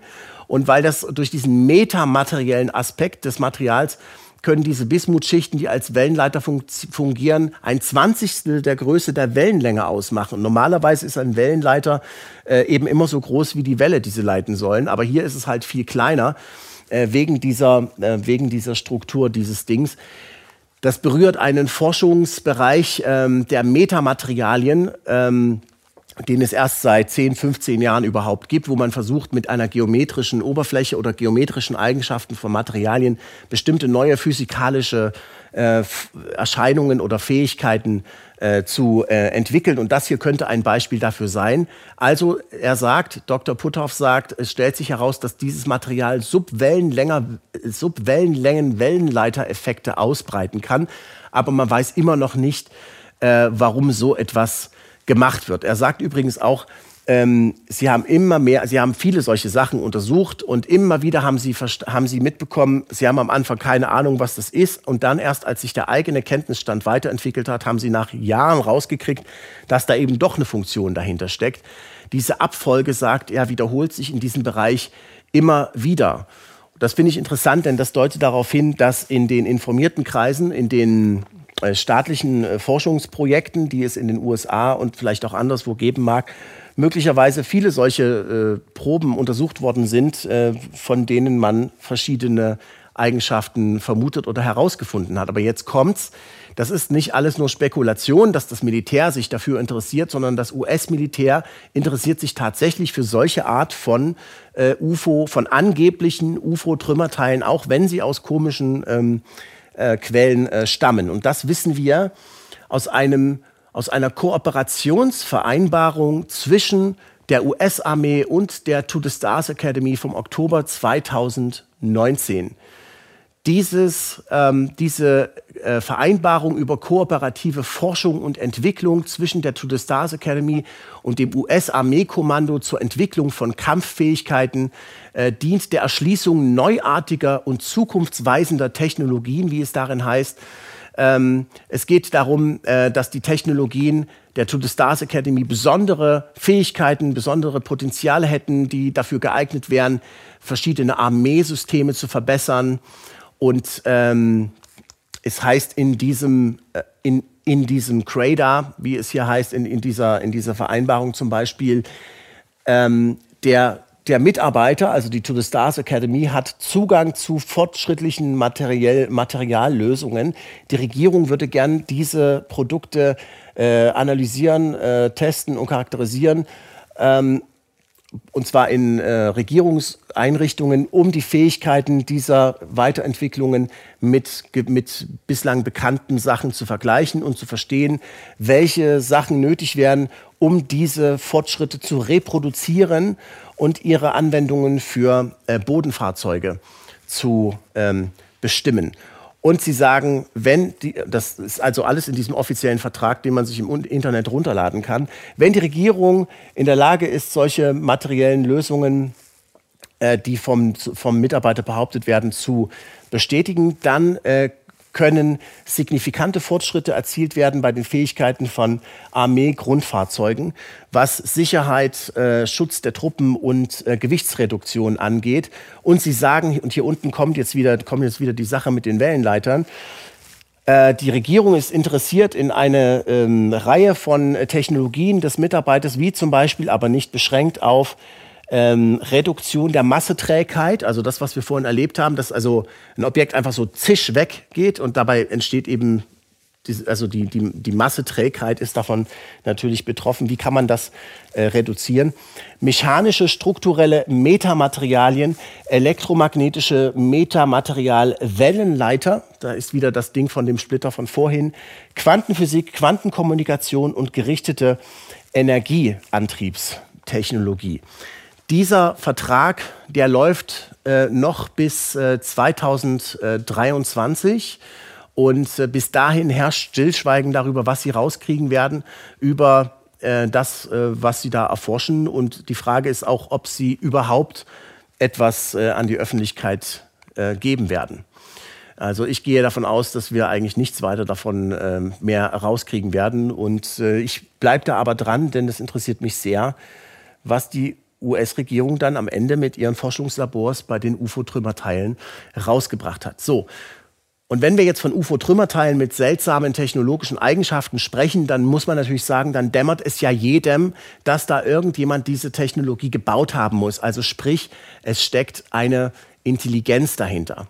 Das ist für alle klar, die sich ernsthaft mit diesem Phänomen erforschen, äh, be beschäftigen, die das ernsthaft erforschen. Und äh, klar ist auch, dass einige der militärischen Zwischenfälle ganz deutlich auf eine Intelligenz hinweisen. Es gibt Dutzende interessanter Fälle, aber ich möchte Ihnen hier nur eine kleine Auswahl mal kurz demonstrieren, um Ihnen das zu zeigen. Sehen Sie diese interessanten Fälle, die passieren eben nicht nur in den USA, sondern sie sind auch im Iran passiert. Am 19. September 1976 kam es dort über der iranischen Hauptstadt zu einer wirklich interessanten Begebenheit, die wir nur erfahren haben, weil der US-Militärgeheimdienst einen Bericht darüber verfasst hat, der dann ein Jahr später durchs Informationsfreiheitsgesetz ans Licht der Öffentlichkeit gekommen ist. In den frühen, in den frühen Jahren des Informationsfreiheitsgesetzes war das noch möglich. Inzwischen ist es leider nicht mehr so. Äh, da ist das Informationsfreiheitsgesetz eher ausgehöhlt und ein zahnloser Tiger geworden. Aber damals konnte man wirklich noch sehr interessante Fälle äh, rauskriegen. Und äh, darum stammen viele solche Fälle eben aus, die jetzt bekannt sind aus dieser Zeit. In diesem Bericht des ähm, Militärgeheimdienstes geht es eben um ein unbekanntes Objekt, das über Irans Hauptstadt Teheran die, Bevölker die Bevölkerung äh, verängstigt hat. Ähm, die, ähm, es ist tief geflogen, die, die ähm, die, das Militär wurde informiert und sie haben auch selbst da etwas gesehen. Der damalige diensthabende General hat äh, befohlen, dass ein F-4 Phantom Jet äh, losfliegt und das Ganze untersucht. Als der Pilot dieses ersten Flugzeugs sich dem Objekt nähert, äh, fallen seine Bordinstrumente aus und er muss umkehren. Und ungefähr zehn Minuten später ist ein zweiter Jet gestartet, der äh, von ähm, dem Piloten äh, Parvis Jafari gesteuert wurde. Parvis Jafari ist ähm, hier auf diesem Foto zu sehen. Er ist dann übrigens als General aus dem äh, Militär ausgestiegen, aber damals war er dann noch kein äh, Militär. Er ist zehn Minuten später mit seinem zweiten F-4 Phantomjet äh, gestartet. Er war Kommandant der Fliegerstaffel. Äh, er hat sich dem Objekt genähert. Er hat gesehen, dass das Objekt sehr hell in Rot, Grün, Orange und Hellblau aufgeblitzt hat. Und diese Lichter waren so hell, dass er nichts Festes erkennen konnte. Es hat so schnell aufgeblinkt, dass er alles gleichzeitig sah, wie so ein Stroboskopblitz. Muss man sich das vorstellen. Sie haben das Radar aufgeschaltet. Ähm, und äh, auf dem Radar hatte das Objekt etwa die Größe einer Boeing 707, also ziemlich groß. Und da sah man, äh, dass sich vier weitere Objekte mit unterschiedlichen Formen von diesem großen Lichthauptobjekt abgetrennt haben. Und, und zwar mehrere Male während dieser Nahbegegnung. Äh, immer wenn diese Objekte in seine Nähe kamen, fielen seine Waffensysteme aus von diesem Flugzeug und er musste äh, sich wieder entfernen. Eins der Objekte ist auf ihn zugekommen. Er dachte, es sei eine Rakete und hat versucht, äh, eine, eine hitzesuchende Rakete drauf abzufeuern, um das abzulenken, aber dann ist seine Raketenanzeige ausgefallen. Ein weiteres Objekt ist ihm beim Senkflug auf den Weg zurück gefolgt und ähm, und eines der abgetrennten Objekte landete dann auf dem Boden und hat dort so ein helles Licht abgestrahlt, dass man den Sand am Boden erkennen konnte. Es sind auch andere Flugzeuge betroffen worden von den physikalischen Wechselwirkungen zwischen dem Objekt und der Bordtechnologie. Es gab später eine Vernehmung äh, zwischen diesem äh, Piloten und äh, also eine Nachbesprechung, wo auch ein amerikanischer Oberstleutnant mit dabei war, der sich Notizen gemacht hat. Und später wurde dann eben dieses geheime Dokument hier veröffentlicht, das bis ins Weiße Haus übrigens geschickt wurde. 1976, also zu einem Zeitpunkt, wo die USA offiziell gar kein Interesse hatten an UFOs und sich überhaupt nicht für UFOs interessiert haben, weil sie behauptet haben, seit 1969, dass es noch nie einen Fall von nationaler Bedrohung der nationalen Sicherheit gegeben hätte oder irgendwas. Ähm, dieses Dokument hier zeigt das Gegenteil. Und interessanterweise hat der Nachrichten, der Militärgeheimdienst auch eingeschätzt, die Einschätzung des DIA lautet, ich zitiere, dieser Fall ist ein Klassiker, der alle Bedingungen für eine legitime Untersuchung von UFOs erfüllt. Und interessant an diesem Memo sind also natürlich verschiedene Sachverhalte. Also erstmal die Informationen selbst, dass das äh, UAP sowohl visuell vom Boden als auch durch mehrere Radars als auch durch den Augenzeugen erfasst wurde, äh, überlegene Flugmanöver gezeigt hat, äh, die Ausweichmanöver dieses Objektes, äh, dass es äh, eine Kugel auf den Jet losgeschickt hat, was eindeutig auf Intelligenz hinweist. Und die Störung der Bordelektronik, äh, die auf physikalische Wechselwirkungen, aber eben auch auf gerichtete physikalische Wechselwirkungen oder Stör, ähm, Störmanöver hindeutet. Und das äh, ist natürlich ähm, äh, ja, das, das, ist natürlich hoch besorgniserregend für die äh, Militärs gewesen damals. In Brasilien hat sich im Mai 1986 ähm, ebenfalls ein sehr interessanter Zwischenfall abgespielt, der, bei dem das Militär wirklich ins Schwitzen gekommen ist und der auf Intelligenz hinweist. Äh, am 19. Mai 1986 werden etwa 20 UFOs von militärischen und zivilen Radars im brasilianischen Luftraum erfasst. Drei Stunden lang schweben diese Objekte über den großen Metropolen Goiás, Sao Paulo, Rio de Janeiro, Paraná. Die Augenzeugen beobachten diese Objekte und beschreiben sie als kugelförmige, bunte Lichter. Die Luftwaffe von Brasilien schickt mindestens vier Abfangjäger von verschiedenen Stützpunkten los, um diese Dinger abzufangen. Aber immer wieder bricht der visuelle und der Radarkontakt zu den Objekten ab. Einmal schafft es ein Kampfjet in fünf Meilen Reichweite von dem Objekten zu kommen. Und als er das Ziel in seinem Waffensystem erfasst hat, geht das Objekt plötzlich binnen Sekunden auf mehrere Dutzend Meilen Abstand zu dem Flugzeug. Und äh, es gibt andere äh, Kampfjets, die also diesen, diesen Dingern hinterhergeflogen sind und dann wurden sie sozusagen von den Jägern zu den Gejagten oder zu den Begleiteten. Die Objekte sind denen dann hinterhergeflogen und so weiter und so fort. Also äh, die Presse hat natürlich groß darüber berichtet, ein Fall, der offensichtlicher eigentlich nicht sein könnte und den in Brasilien niemand jemals vergessen hat. Aber in Deutschland gerät sowas eben sehr schnell in Vergessenheit, wenn es hier überhaupt jemals bekannt geworden ist. Wie gesagt, die Presse hat sehr groß darüber berichtet und der Luftwaffenminister, der Luftfahrtminister Brigadier Moreira Lima musste zwei Tage später bei, am 21. Mai bei einer Pressekonferenz an die Öffentlichkeit gehen und berichten, dass das Land eben von unidentifizierten Flugobjekten besucht worden sei. Und er hat außerdem die Piloten vorgestellt, die dort selbst auf dieser Pressekonferenz von ihrem Einsatz berichtet haben. Und äh, seitdem heißt dieser Vorfall die offizielle Anoji Oficial dos OVNIs, die offizielle UFO-Nacht in Brasilien. Die Regierung hat damals 1986 versprochen, eine Untersuchung einzuleiten und äh, die Ergebnisse wenig später zu veröffentlichen. Dazu ist es lange Zeit nicht gekommen. Erst im September 2009 ist dieser äh, Abschlussbericht der Luftwaffe an die Öffentlichkeit gekommen. Der wurde bis dahin geheim gehalten. Denn die Brasilianer haben auch ein Informationsfreiheitsgesetz. Und hier ist dieser vertrauliche Militärbericht, der wie gesagt nie für die, für die Augen der Öffentlichkeit bestimmt gewesen war, konfidenziell steht hier, und erst 2009 veröffentlicht wurde. Er ist äh, vom Luftwaffenbrigadier José, Peso, äh, José Pessoa Calvacanti de Albuquerque geschrieben. Und äh, Sie sagen hier, die Erscheinungen erzeugen Radarechos nicht nur in den Systemen der Luftverteidigung, sondern auch den Bordradars der Abfangjäger wurden zeitgleich visuell von Piloten bestätigt. Sie haben ihre Geschwindigkeit von Unterschall auf Überschallgeschwindigkeit geändert, konnten schweben, plötzlich beschleunigen und abbremsen. Also das, was wir schon gehört haben aus äh, Amerika. Aber jetzt sagen Sie hier auch, ähm, als äh, Schluss, aufgrund der bei fast allen Erscheinungen beobachteten Fakten ist das Kommando zu der Schlussfolgerung gelangt, dass es sich um solide Phänomene handelt, äh, die eine gewisse Form von Intelligenz aufweisen ähm, weil sie in der Lage waren, äh, die Beobachter, also die, die, die Kampfjets äh, zu begleiten und äh, Distanz zu ihnen zu wahren und äh, auch Informationen zu fliegen und sie müssen nicht unbedingt bemannt gewesen sein.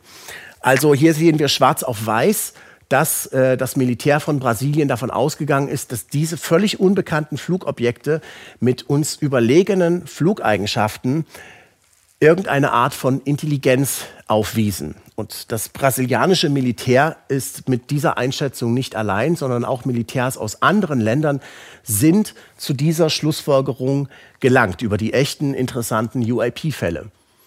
Zum Beispiel ähm, ein, ähm, äh, hier in dieser Veröffentlichung aus dem Umfeld des französischen Verteidigungsministeriums. Es handelt sich um eine dreijährige Militärstudie, die von hochrangigen französischen Offiziellen veröffentlicht worden ist. Das Vorwort stammt von General Bernard Norlin, dem früheren Direktor des äh, Nationalen Instituts äh, für die nationale Verteidigung. Ähm, und es trägt den Titel der äh, Rapport, der sogenannte Cometa-Report, UFOs und die Verteidigung. Worauf müssen wir uns vorbereiten? Also Sie betrachten das UFO-Phänomen unter dem Verteidigungsgesichtspunkt und auf Grundlage der Fakten, die Sie gesammelt haben im Laufe der Jahrzehnte und ähm, haben diese UFO-Sichtungen eben äh, analysiert und hier ihre Schlussfolgerungen. Sie sagen, diese Objekte zeigen die physikalische, die physikalische Realität äh, von die fast sichere physikalische Realität von fliegenden Objekten, die total unbekannt sind, mit äh, Flug- und Geräuscheigenschaften, die erstaunlich sind und die offenbar apparemment mu par des intelligences. Da haben wir wieder dieses Wort Intelligenz, die offenbar von Intelligenzen äh, bewegt äh, oder gesteuert werden. Diese Objekte, diese Flugobjekte sind äh, sehr eindrucksvoll wegen ihrer Flugmanöver für Piloten, sowohl zivile als auch militärische, die nur zögerlich darüber sprechen. Die Befürchtung, dass sie lächerlich ähm, oder leichtgläubig erscheinen, ist der Hauptgrund für ihre Zurückhaltung. Geheime irdische Fluggeräte äh, scheiden aus, können nur eine kleine Anzahl der Fälle erklären. Denn wenn man äh, weit genug in der Zeit zurückgeht, dann sieht man ganz klar, dass diese Erklärung nicht ausreichend ist. Sie sagen hier, eine einzige Hypothese trägt den Fakten, aus, den Fakten ausreichend Rechnung und beruft sich im Wesentlichen auf die Wissenschaft von heute.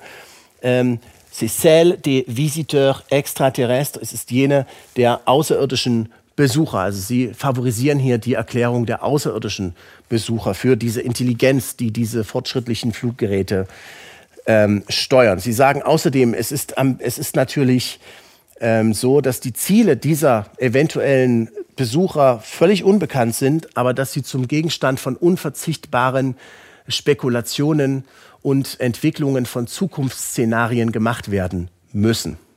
Also es muss, Sie fordern da drin, es muss dringend darüber geredet werden, was es damit auf sich hat. Und man kann sich diesen Bericht übrigens auch in voller Länge runterladen von der Webseite der französischen staatlichen UFO-Forschungsbehörde GEPON.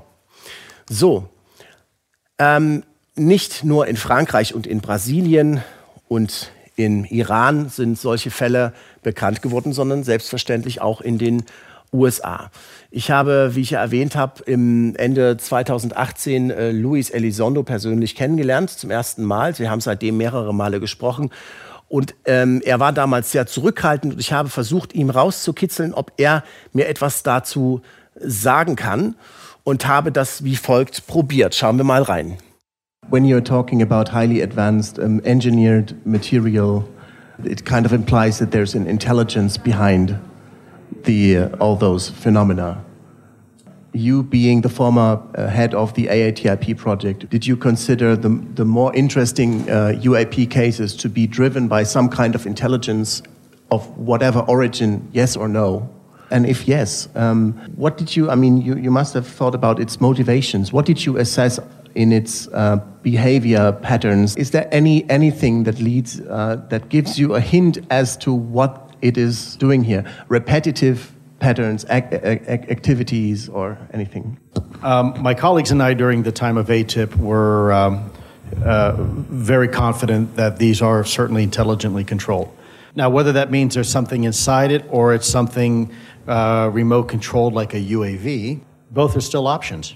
As far as patterns are concerned, yes, there are absolute patterns that are that exist.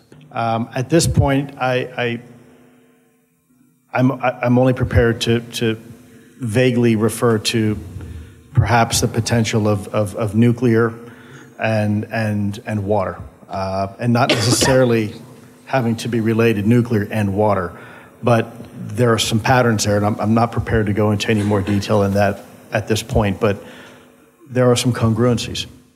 Also, der frühere Leiter des geheimen Forschungsprojekts im Pentagon, Luis Elizondo, bestätigt, sie waren ganz klar der Meinung, äh, dass dieses Objekt Intelligenz aufweist.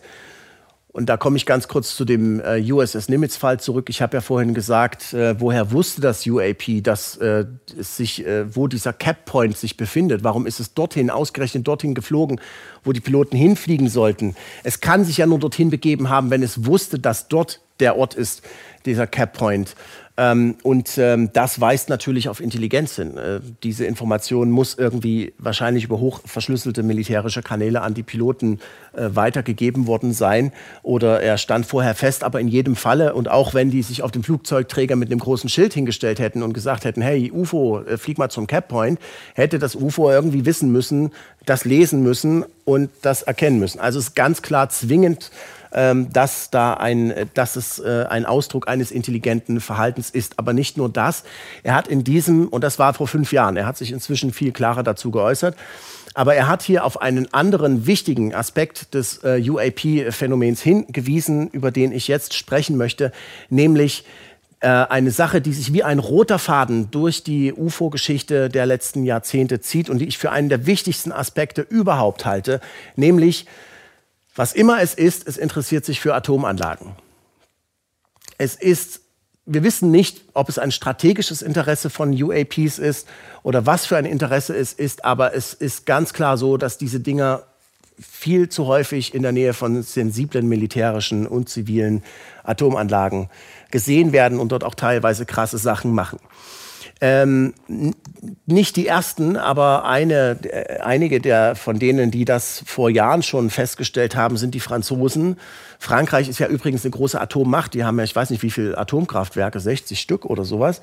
Und äh, haben ähm, äh, auch äh, seit vielen Jahrzehnten eine staatliche offizielle UFO-Forschungsdatenbank und können aufgrund dieser Datengrundlage halt statistische Untersuchungen machen. Und das haben die hier auch gemacht im Jahr 2015 in dieser räumlichen Punkt-Raster-Analyse äh, von UAPs in Frankreich. Und da stellen sie fest, die Verbindung zwischen Atoman, atomaren und UAPs der Kategorie D, also die wirklich unidentifiziert sind, äh, die schon, der schon lange vermutet und in Betracht gezogen wurde, wird nun zum ersten Mal gemessen und erscheint erstaunlich hoch. Also sie haben tatsächlich statistisch signifikante ähm, Häufungen von UFO-Sichtungen in der Nähe von Atomanlagen gesehen, aber nicht nur in der Nähe von Atomanlagen, sondern auch in der Nähe von verseuchten äh, Gebieten. Und ähm, ja, das sind äh, die Franzosen. Man muss auch sagen, dass äh, informierte UAP-Forscher weltweit sich eigentlich einig sind, dass das moderne Phänomen, UFO oder UAP-Phänomen, etwa zeitgleich aufgetaucht ist zu den ersten äh, Versuchen mit äh, Atombomben. Äh, zeitgleich zur Entwicklung der Atomenergie. Immer wieder sind diese Dinger über den geheimen Atomanlagen aufgetaucht. Und das ist dem Geheimdienst zum ersten Mal äh, während des Manhattan-Projekts aufgefallen. Das Manhattan-Projekt, wie Sie ja sicher wissen, war ein militärisches, geheimes, ultrageheimes Forschungsprojekt, in dem ab 1942 die Amerikaner versucht haben, eine Atombombe nachzubauen unter Leitung des Physikers Robert Oppenheimer. Und äh, in den USA lief also dieses geheime, dieses streng geheime Manhattan Project und in Zusammenarbeit von allen möglichen ähm, militärischen Forschungs- und zivilen Forschungseinrichtungen, zum Beispiel Los Alamos National, Lab National Laboratory in New Mexico oder das Oak Ridge National Laboratory in Tennessee, solche, ähm, solche hochsensiblen Militär, äh, äh, streng geheimen Forschungsanlagen sind in der Frühzeit immer wieder überflogen worden, immer wieder besucht worden von diesen seltsamen Flugobjekten, äh, die man sich nicht erklären konnte. Und das sind nur zwei der vielen äh, Einrichtungen, die besucht äh, worden sind. Und da hat das US-Militär sich natürlich große Sorgen gemacht wer ist das eigentlich und äh, was wollen die hier? Und es gibt auch einige äh, Geheimdienstberichte aus eben dieser Zeit und von früher. Hier sehen wir zum Beispiel ein äh, Schreiben eines CIA-Mitarbeiters über Sichtungen bei Atomanlagen von 1952.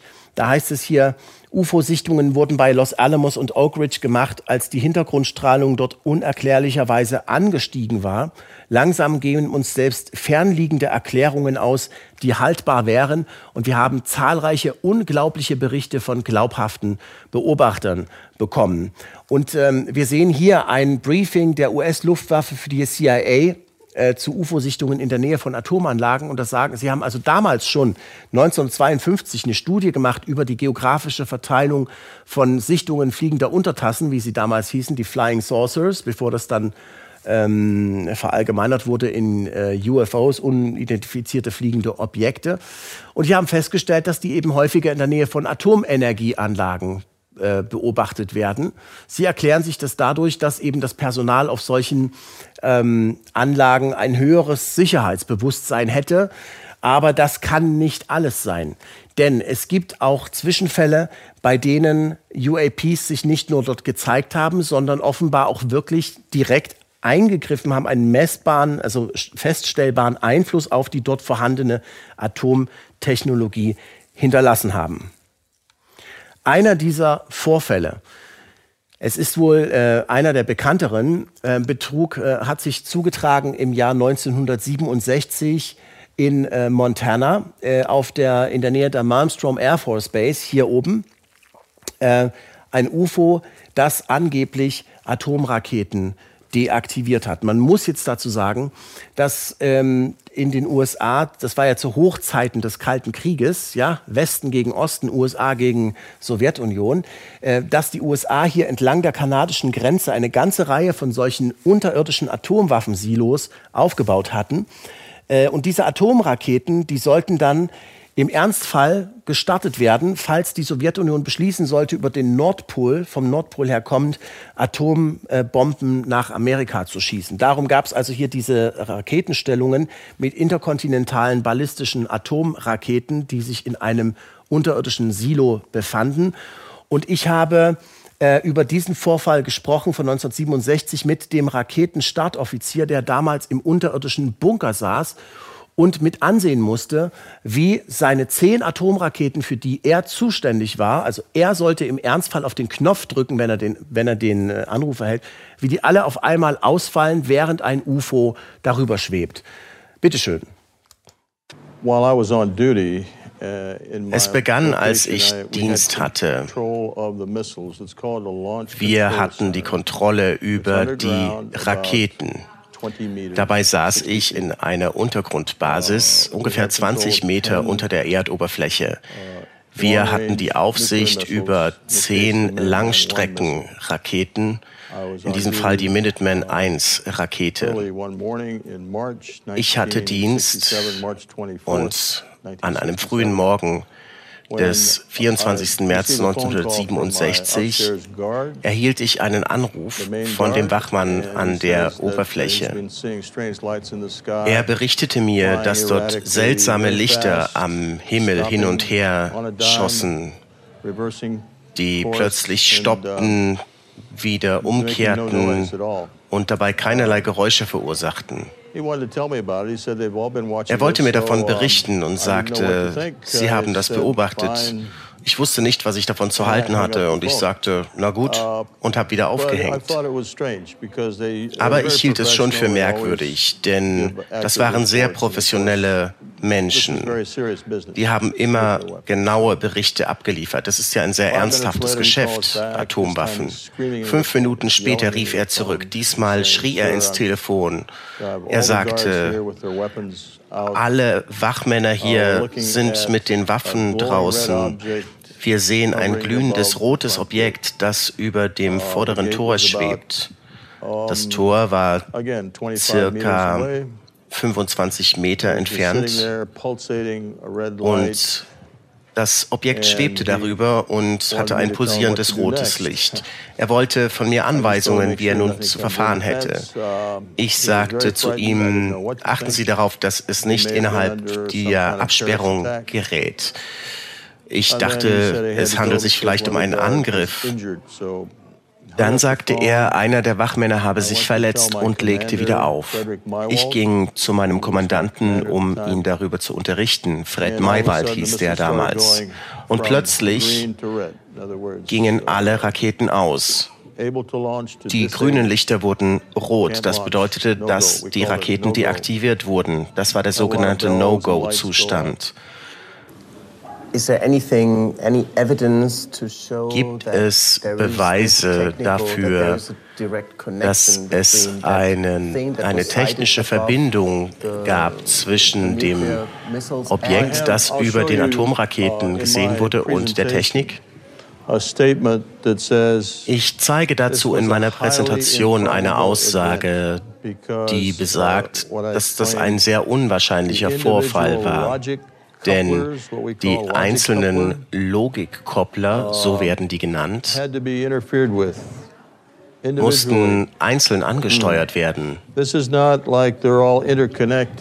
sind ja nicht alle miteinander verbunden und in Serie geschaltet, sodass man alle verlieren würde, wenn einer betroffen ist, sondern es waren ganz individuelle Verbindungen.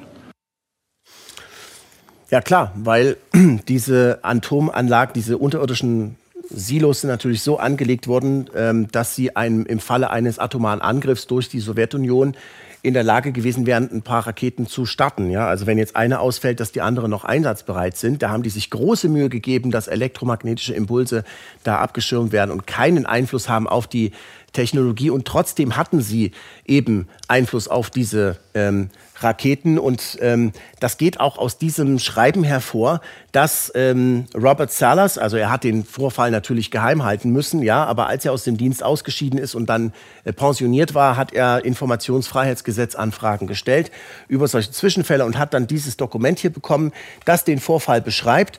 Ein, hier, hier steht es, ähm, ein äh, Vorfall, ähm, bei dem äh, Atomraketen ausgefallen sind. Hier steht es, äh, alle zehn Raketen bei Echo Flight in Malmstrom äh, verloren den strategischen, strategische Alarmbereitschaft innerhalb von zehn Sekunden äh, voneinander und äh, wann das erschienen, wann das passiert ist. Und daraufhin hat er sich gesagt, ach gut, da wenn die das Dokument rausgeben, dann kann ich ja jetzt auch darüber sprechen. Also hat er das Buch geschrieben und hat angefangen, darüber Interviews zu geben. Und in diesem Dokument heißt es hier ganz klar schwarz auf weiß, die Tatsache, dass kein offensichtlicher Grund für den Verlust von zehn Raketen gefunden werden kann, gibt diesem Hauptquartier Anlass zu großer äh, Sorge. Und das sollte es auch, wenn zu Hochzeiten des Kalten Krieges die letzte Verteidigungslinie vor den Sowjets einfach mal so ausfällt, weil da ein Objekt über den Dingern schwebt. Jetzt äh, später hat ähm, Robert Salas ähm, also es ist nicht nur ein anekdotischer Bericht, sondern er hat Regierungsdokumente. Später hat er noch seinen äh, anderen, seinen Chef Fred Maywald, den er hier erwähnt hat, der damals dabei war, kontaktiert und der hat gesagt, du, wir waren aber gar nicht bei Oscar Flight, äh, wir waren gar nicht bei Echo Flight, äh, von, wie es hier in diesem Dokument heißt, sondern wir waren bei Oscar Flight, wir waren an einer anderen Raketenstellung. Und unser Vorfall war auch nicht an dem Tag, sondern eine Woche äh, davor oder danach. Das heißt, Jetzt wissen wir, dass es äh, nicht nur zehn Atomraketen gab, die deaktiviert worden sind durch ein unidentifiziertes Objekt, was darüber geschwebt ist, sondern binnen einer Woche sogar 20. Und diese beiden Standorte waren in, wie gesagt, in unmittelbarer Nähe. Und solche, Stand, solche Sachen haben sich entlang dieser gesamten, was ich vorhin gezeigt habe, des gesamten Northern Tier, dieser Abwehrstellung der Atomraketen, dort ständig abgespielt. Es gibt einen äh, sehr, sehr wichtigen Forscher, der genau ein Buch geschrieben hat äh, zu, diesen, zu dieser Thematik. Und da hat er Jahrzehnte recherchiert. Das ist dieser Mann, Robert Hastings. Ich halte ihn für den wichtigsten äh, UFO-Forscher weltweit, was die ganze UFO-Atom-Connection angeht und möchte an der Stelle auch dringend dieses Buch empfehlen. Es gibt es auch auf Deutsch im Kopfverlag, wenn auch nur in, leider in einer abgespeckten Version. Aber er hat unzählige Augenzeugenberichte und Dokumente gesammelt, die also wirklich ganz klar machen, da ist mehr dran, als uns lieb ist. Und äh, interessanterweise äh, spielt es sowohl der Fall, also der Fall äh, Malmstrom Air Force Base spielte bei der Anhörung vor dem US-Kongress eine Rolle. Und dieses Buch haben die sich damals auch bei ATIP im Pentagon besorgt und haben damit ihre eigenen Untersuchungsergebnisse komplettiert. Also es ist ein wirklich, wirklich gutes, wichtiges Werk dazu. Und er hat äh, auch noch einen Film darüber gemacht und er hat, aus dem ich gleich einen Ausschnitt zeige, und er hat auch eine Pressekonferenz organisiert im September 2010, bei der einige der vielen Militärzeugen, die er gesammelt hat, Aussagen mit eidesstattlichen Versicherungen, mit Dokumenten und so weiter und so fort. Und ich möchte das dringend also jedem ans Herz legen, sich das anzugucken. Die komplette Pressekonferenz gibt es mit deutschen Untertiteln, also kostenfrei auf Exopolitik politik.org unter diesem Link zu sehen. Und wir haben darüber hinaus auf Exo Magazin TV immer wieder darüber berichtet in Interviews mit Robert Hastings und in anderen ähm, vielen, vielen äh, Beiträgen. Ein äh, Zwischenfall, ein atomarer Zwischenfall mit UAPs, der äh, spielte auf dieser Pressekonferenz keine Rolle, aber ich möchte Ihnen auf jeden Fall zeigen, weil, man, weil er schön demonstriert, wie ernsthaft dieses Phänomen tatsächlich zuweilen in die in das militärische Geschehen auf der Erde eingreift. Und es handelt sich dabei um einen, wieder um einen Zwischenfall mit einer Atomrakete, ähm, bei dem etwas ganz Seltsames passiert ist. Gucken wir uns das mal an. Das ist ein Ausschnitt aus dem Film UFOs and Nukes, The Secret Link Revealed von Robert Hastings, den ich verwenden darf. Bitte schön.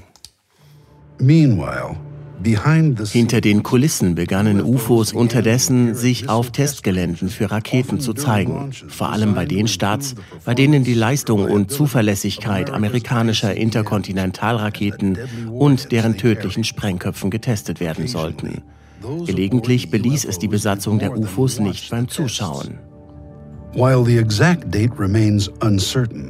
Zwar ist das genaue Datum nicht bekannt, doch im Herbst 1964 kam es zu einem Zwischenfall am Vandenberg Luftwaffenstützpunkt in Kalifornien, der inzwischen zum bestbekannten und erstaunlichsten Beispiel für UFO-Eingriffe in Atomwaffensysteme zählt.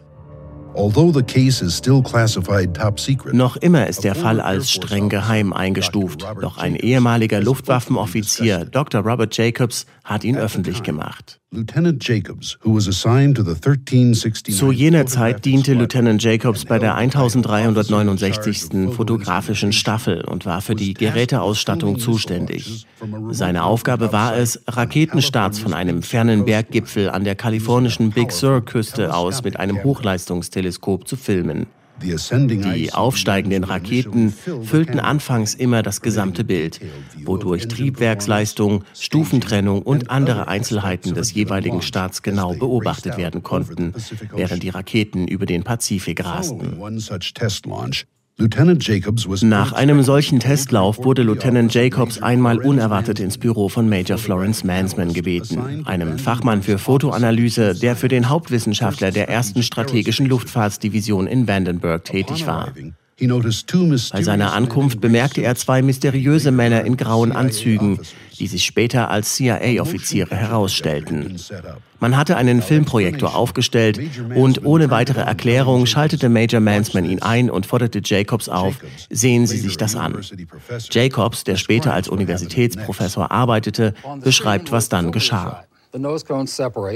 Auf der Leinwand war der Film, den wir geschossen hatten. Die Raketenspitze öffnete sich, die Düppel flogen heraus und das sah man als scheinbare Lichtreflexe, die sich bewegten. Und dann konnte man den Sprengkopf fliegen sehen. Und mit etwa 10.000 bis 13.000 Stundenkilometern war er am Rand des Alls unterwegs. Und plötzlich kam ein Objekt ins Bild geflogen, das den Düppeln und dem Sprengkopf im selben Tempo hinterherjagte. Und in der polaren Umlaufbahn feuerte es einen Lichtstrahl auf den Sprengkopf ab. Der Lichtstrahl schlug ein. Dann flog das Objekt hoch, schoss noch einen Lichtstrahl auf die Sprengkopfattrappe, flog rüber, schoss wieder, flog dann nach unten, schoss noch einen Strahl ab und verschwand dann in dieselbe Richtung, aus der es gekommen war. Und der Sprengkopf fiel aus dem Bild.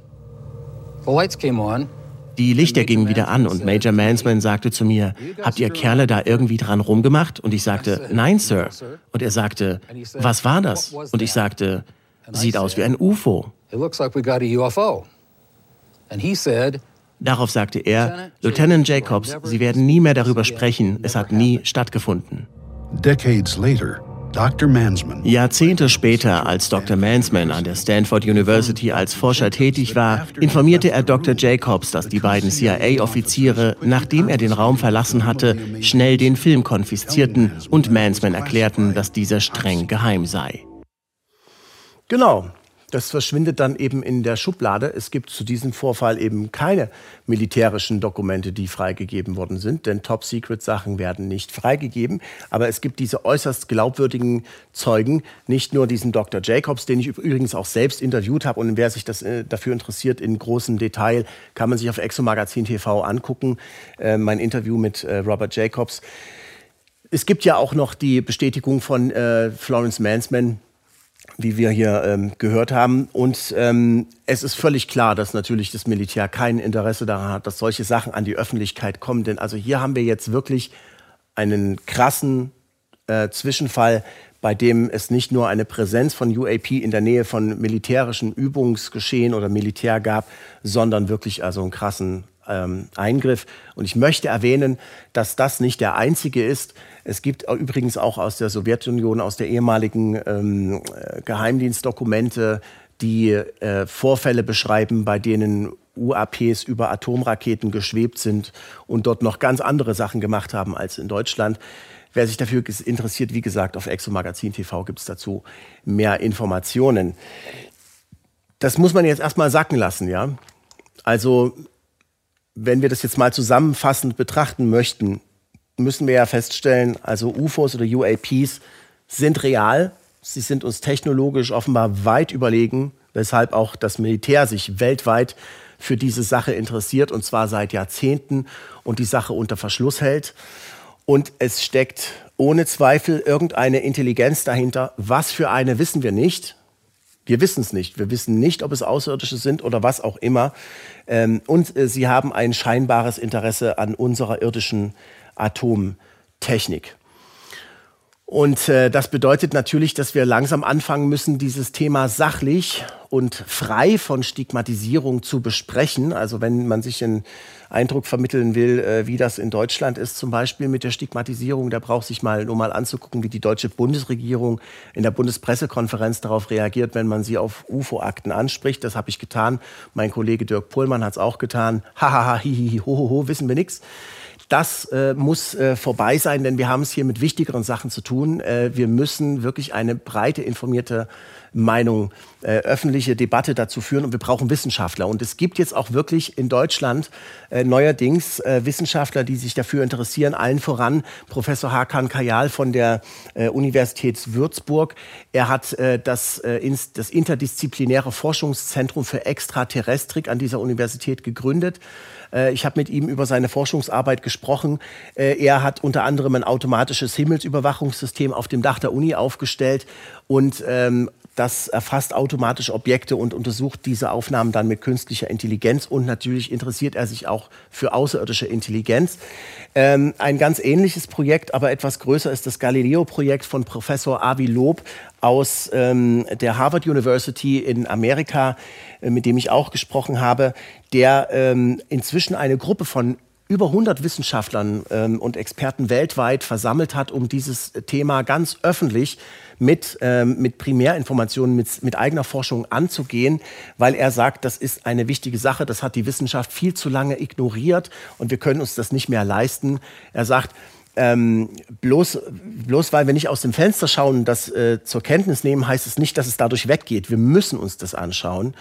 Und ähm, was beiden natürlich gemein ist, ist, dass sie äh, leider noch viel zu wenig Geld dafür zur Verfügung haben. Vor allem Professor Kajal. Er hat übrigens auch einen Spendenbutton auf seiner Website veröffentlicht. Also ich möchte an der Stelle auch wirklich darum werben, dass er finanziell unterstützt wird. Er musste bis jetzt alles von den äh, in, äh, Mitteln seines Institutes ähm, begleichen. Aber die machen äh, fantastische Arbeit und äh, ich kann Ihnen versichern, dass diese beiden und andere Wissenschaftler, die sich ernsthaft mit dem Thema beschäftigen und die aber nicht so öffentlich an die Öffentlichkeit wie, gehen wie die beiden, dass die sich absolut darüber im Klaren sind, dass es wir hier es mit einer Intelligenz zu tun haben und dass die an unserer Atomtechnik interessiert ist. Das möchte ich Ihnen ganz klar nochmal sagen. So, also ähm, das wird äh, in äh, Deutschland und in den USA gemacht. Und äh, es gibt äh, jetzt auch noch einen äh, weiteren ähm, Spieler in der Arena, das ist nämlich die NASA in Amerika. Die hat jetzt kürzlich angekündigt, dass sie äh, ein eigenes unabhängiges Forschungsprojekt in äh, Amerika durchführen will, unabhängig vom äh, militärischen Forschungsprogramm äh, des Verteidigungsministeriums, weil das natürlich alles geheim bleibt. Was die da machen wollen, ist mit 100.000 Dollar Budget ist nicht viel, aber sie wollen jetzt erstmal gucken, was haben wir denn bis jetzt schon über UAPs rausgekriegt. Ich sag mal, da weiß die NASA eine ganze Menge. Äh, sie wollen vor allem äh, rauskriegen, ähm, welche, wie könnten wir unsere Mittel so einsetzen, dass wir möglichst in Zukunft noch mehr äh, rausfinden. Also da werden sie in Zukunft noch deutlich mehr von sich geben zum Thema UAPs, als wir das bis jetzt gehört haben. Und in äh, Russland hat sich übrigens gerade der Chef der russischen Weltraumagentur Roskosmos auch zu UAPs geäußert und hat gesagt, er weiß, dass die russische Akademie der Wissenschaften sich mit diesem Thema beschäftigt. Das ist übrigens das erste Mal seit Jahrzehnten, äh, dass so etwas gesagt wird. Es war aus Russland bislang nur bekannt, dass die äh, während des Kalten Krieges eben ebenfalls ein gemischt ziviles geheimes ähm, Forschungsprogramm namens SETCA oder Galaxis oder Horizont äh, am Laufen hatten, aber dass es dann ähm, beim Zerfall der Sowjetunion langsam eingestellt worden sei. Also die Russen unter, interessiert das natürlich auch. Und ähm, wie wir aus den Anhörungen vor dem US-Kongress erfahren haben, äh, sollen die Chinesen ebenfalls eine so eine Art UAP Taskforce haben, die dieses Phänomen untersucht. Also alle sind auf dem Laufenden und die Deutschen haben wie immer keinen blassen Schimmer davon. Also wir sehen, Inzwischen beginnen einige Wissenschaftler sich für dieses Thema zu interessieren und das Thema nimmt gewaltig an Fahrt auf. Und die Frage, die wir uns stellen müssen, ist, wie geht es für, eigentlich für uns damit weiter? Für jeden Einzelnen von uns. Wie wir wissen, ist die Menschheit derzeit, was heißt derzeit, immer in ihre eigenen kleinen Konflikte verstrickt. Und ich finde, dass die Beschäftigung mit UAPs wirklich etwas Demütiges äh, lehrt. Ja? Wir müssen uns ja nur mal überlegen, wenn die jetzt hier um unseren Erdorbit äh, kreisen, welchen erbärmlichen Eindruck wir als Menschheit auf die machen müssen. Äh, hat sich das eigentlich schon mal jemand überlegt, ja, was für ein erbärmliches Bild wir abgeben? Haben wir eigentlich nichts Wichtigeres zu tun, als uns gegenseitig die Köpfe einzuschlagen? Äh, die andere Sache ist, wir müssen uns äh, darüber im Klaren sein, dass durchaus ein gewisses eine gewisse potenzielle Gefahr besteht, dass dieses äh, UAP-Phänomen, das es nicht nur seit äh, Anfang der 40er Jahre, sondern wahrscheinlich schon seit Jahrtausenden auf dem Planeten gibt, dass das äh, von äh, Regierungen instrumentalisiert werden könnte, um eigene strategische Ziele zu erfüllen. Es gab immer wieder diese Befürchtungen, dass äh, vielleicht versucht wird, äh, UFO-Sichtungen zu stagen und äh, dass man die, äh, dass man die Bevölkerung damit manipulieren könnte. Nicht zuletzt die Amerikaner haben schon in den 50er Jahren in Geheimdienst ähm, Dokumenten darauf hingewiesen, weswegen sie äh, die Empfehlung ausgesprochen hatten, das Thema lächerlich zu machen beim sogenannten Robertson Panel. Ähm, ich muss allerdings sagen, wer jetzt äh, vermutet, dass die US-Regierung jetzt oder dass das, was jetzt gerade aus Amerika zu uns schwappt, dass das eine Initiative der US-Regierung wäre, um uns äh, die UFOs irgendwie schmackhaft zu machen, weil sie damit irgendwie äh, was anstellen wollen. Dem sei gesagt, dass ich also bis jetzt keinerlei Anzeichen sehe dafür. Im Gegenteil, ähm, Luis Elizondo sieht sich eher einer Verfolgung, Desinformationskampagne ausgesetzt für das, was er getan hat. Und die Geheimhaltung wird strikter. Also solche UFO-Videos, wie wir sie jetzt von ihm gesehen haben, werden wir in naher Zukunft wohl nicht mehr kriegen. Es sei denn, es gibt großen öffentlichen Druck. Die US-Regierung zieht die Zügel an. Die wollen nichts dazu sagen.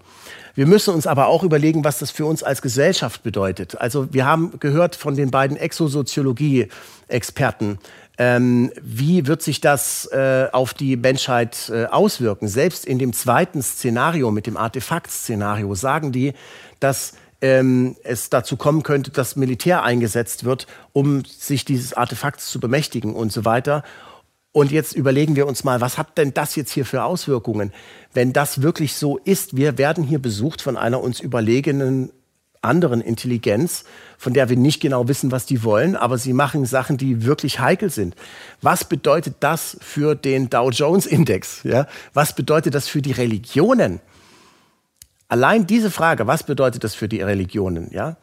Ähm, wir müssen auch endlich versuchen, uns darüber Gedanken zu machen, was es für uns bedeutet als Menschen, dass wir nicht allein sind. Wir sind halt dann nicht mehr die hellste Kerze auf der Torte. Äh, sondern wir sind die, wir sind eine von vielen und nicht mal die höchst entwickelte Spezies. Ja, wir geben ein ziemlich erbärmliches Bild ab.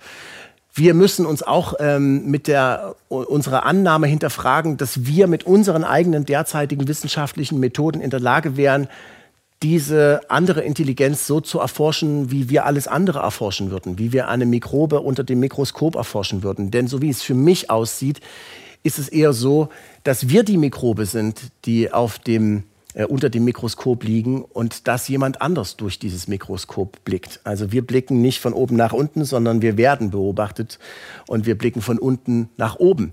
Und was wir da sehen, also ich bin mir nicht mal sicher, ob es überhaupt Aliens sind. Sie scheinen uns ja derart überlegen zu sein, dass man sich fragen könnte, ob sie aus einer übergeordneten Realität stammen, von der wir nur einen Bruchteil wahrnehmen können, nämlich Länge, Breite, Höhe und linear verlaufende Zeit. Und das wiederum ähm, das bedeutet nichts weniger, als dass wir unseren ganzen Begriff von Realität hinterfragen müssen. Also wir müssen die ganze Art und Weise, was wir als wahr wahrnehmen, hinterfragen. Also wie man sieht, das sind nur, nur einige wenige Überlegungen, äh, die man dazu jetzt in der Kürze der Zeit anstellen kann, die zeigen, dass alles ins Wanken geraten kann ähm, und uns den Boden unter den Füßen wegziehen kann, wenn wir nicht ernsthaft endlich anfangen, dieses Thema ganz seriös wissenschaftlich zu diskutieren. Wir brauchen aber auch Philosophen natürlich. Ähm, denn äh, wir müssen uns irgendwas überlegen, wie das mit uns weitergeht. Es steht ein gewaltiger Quantensprung in der Evolution der Menschheit an, wenn ich äh, das hier richtig verstehe. Und äh, wir brauchen Vertrauen auch darauf, dass alles gut wird und dass das alles seinen Sinn hat. Und dieses Vertrauen können uns Regierungen und äh, Politiker und äh, Militärs derzeit nicht liefern. Äh, wir müssen uns dieses Vertrauen, wir müssen uns diese Sache selbst schaffen, indem wir uns selbst mit diesen Fakten auseinandersetzen und uns ganz ernsthaft überlegen, wie es mit uns weitergeht. Denn wie gesagt, dieses Thema, das nimmt zu und es ist die größte Herausforderung für die Menschheit. Und darum müssen wir uns ernsthaft damit beschäftigen. Vielen Dank für Ihre Aufmerksamkeit.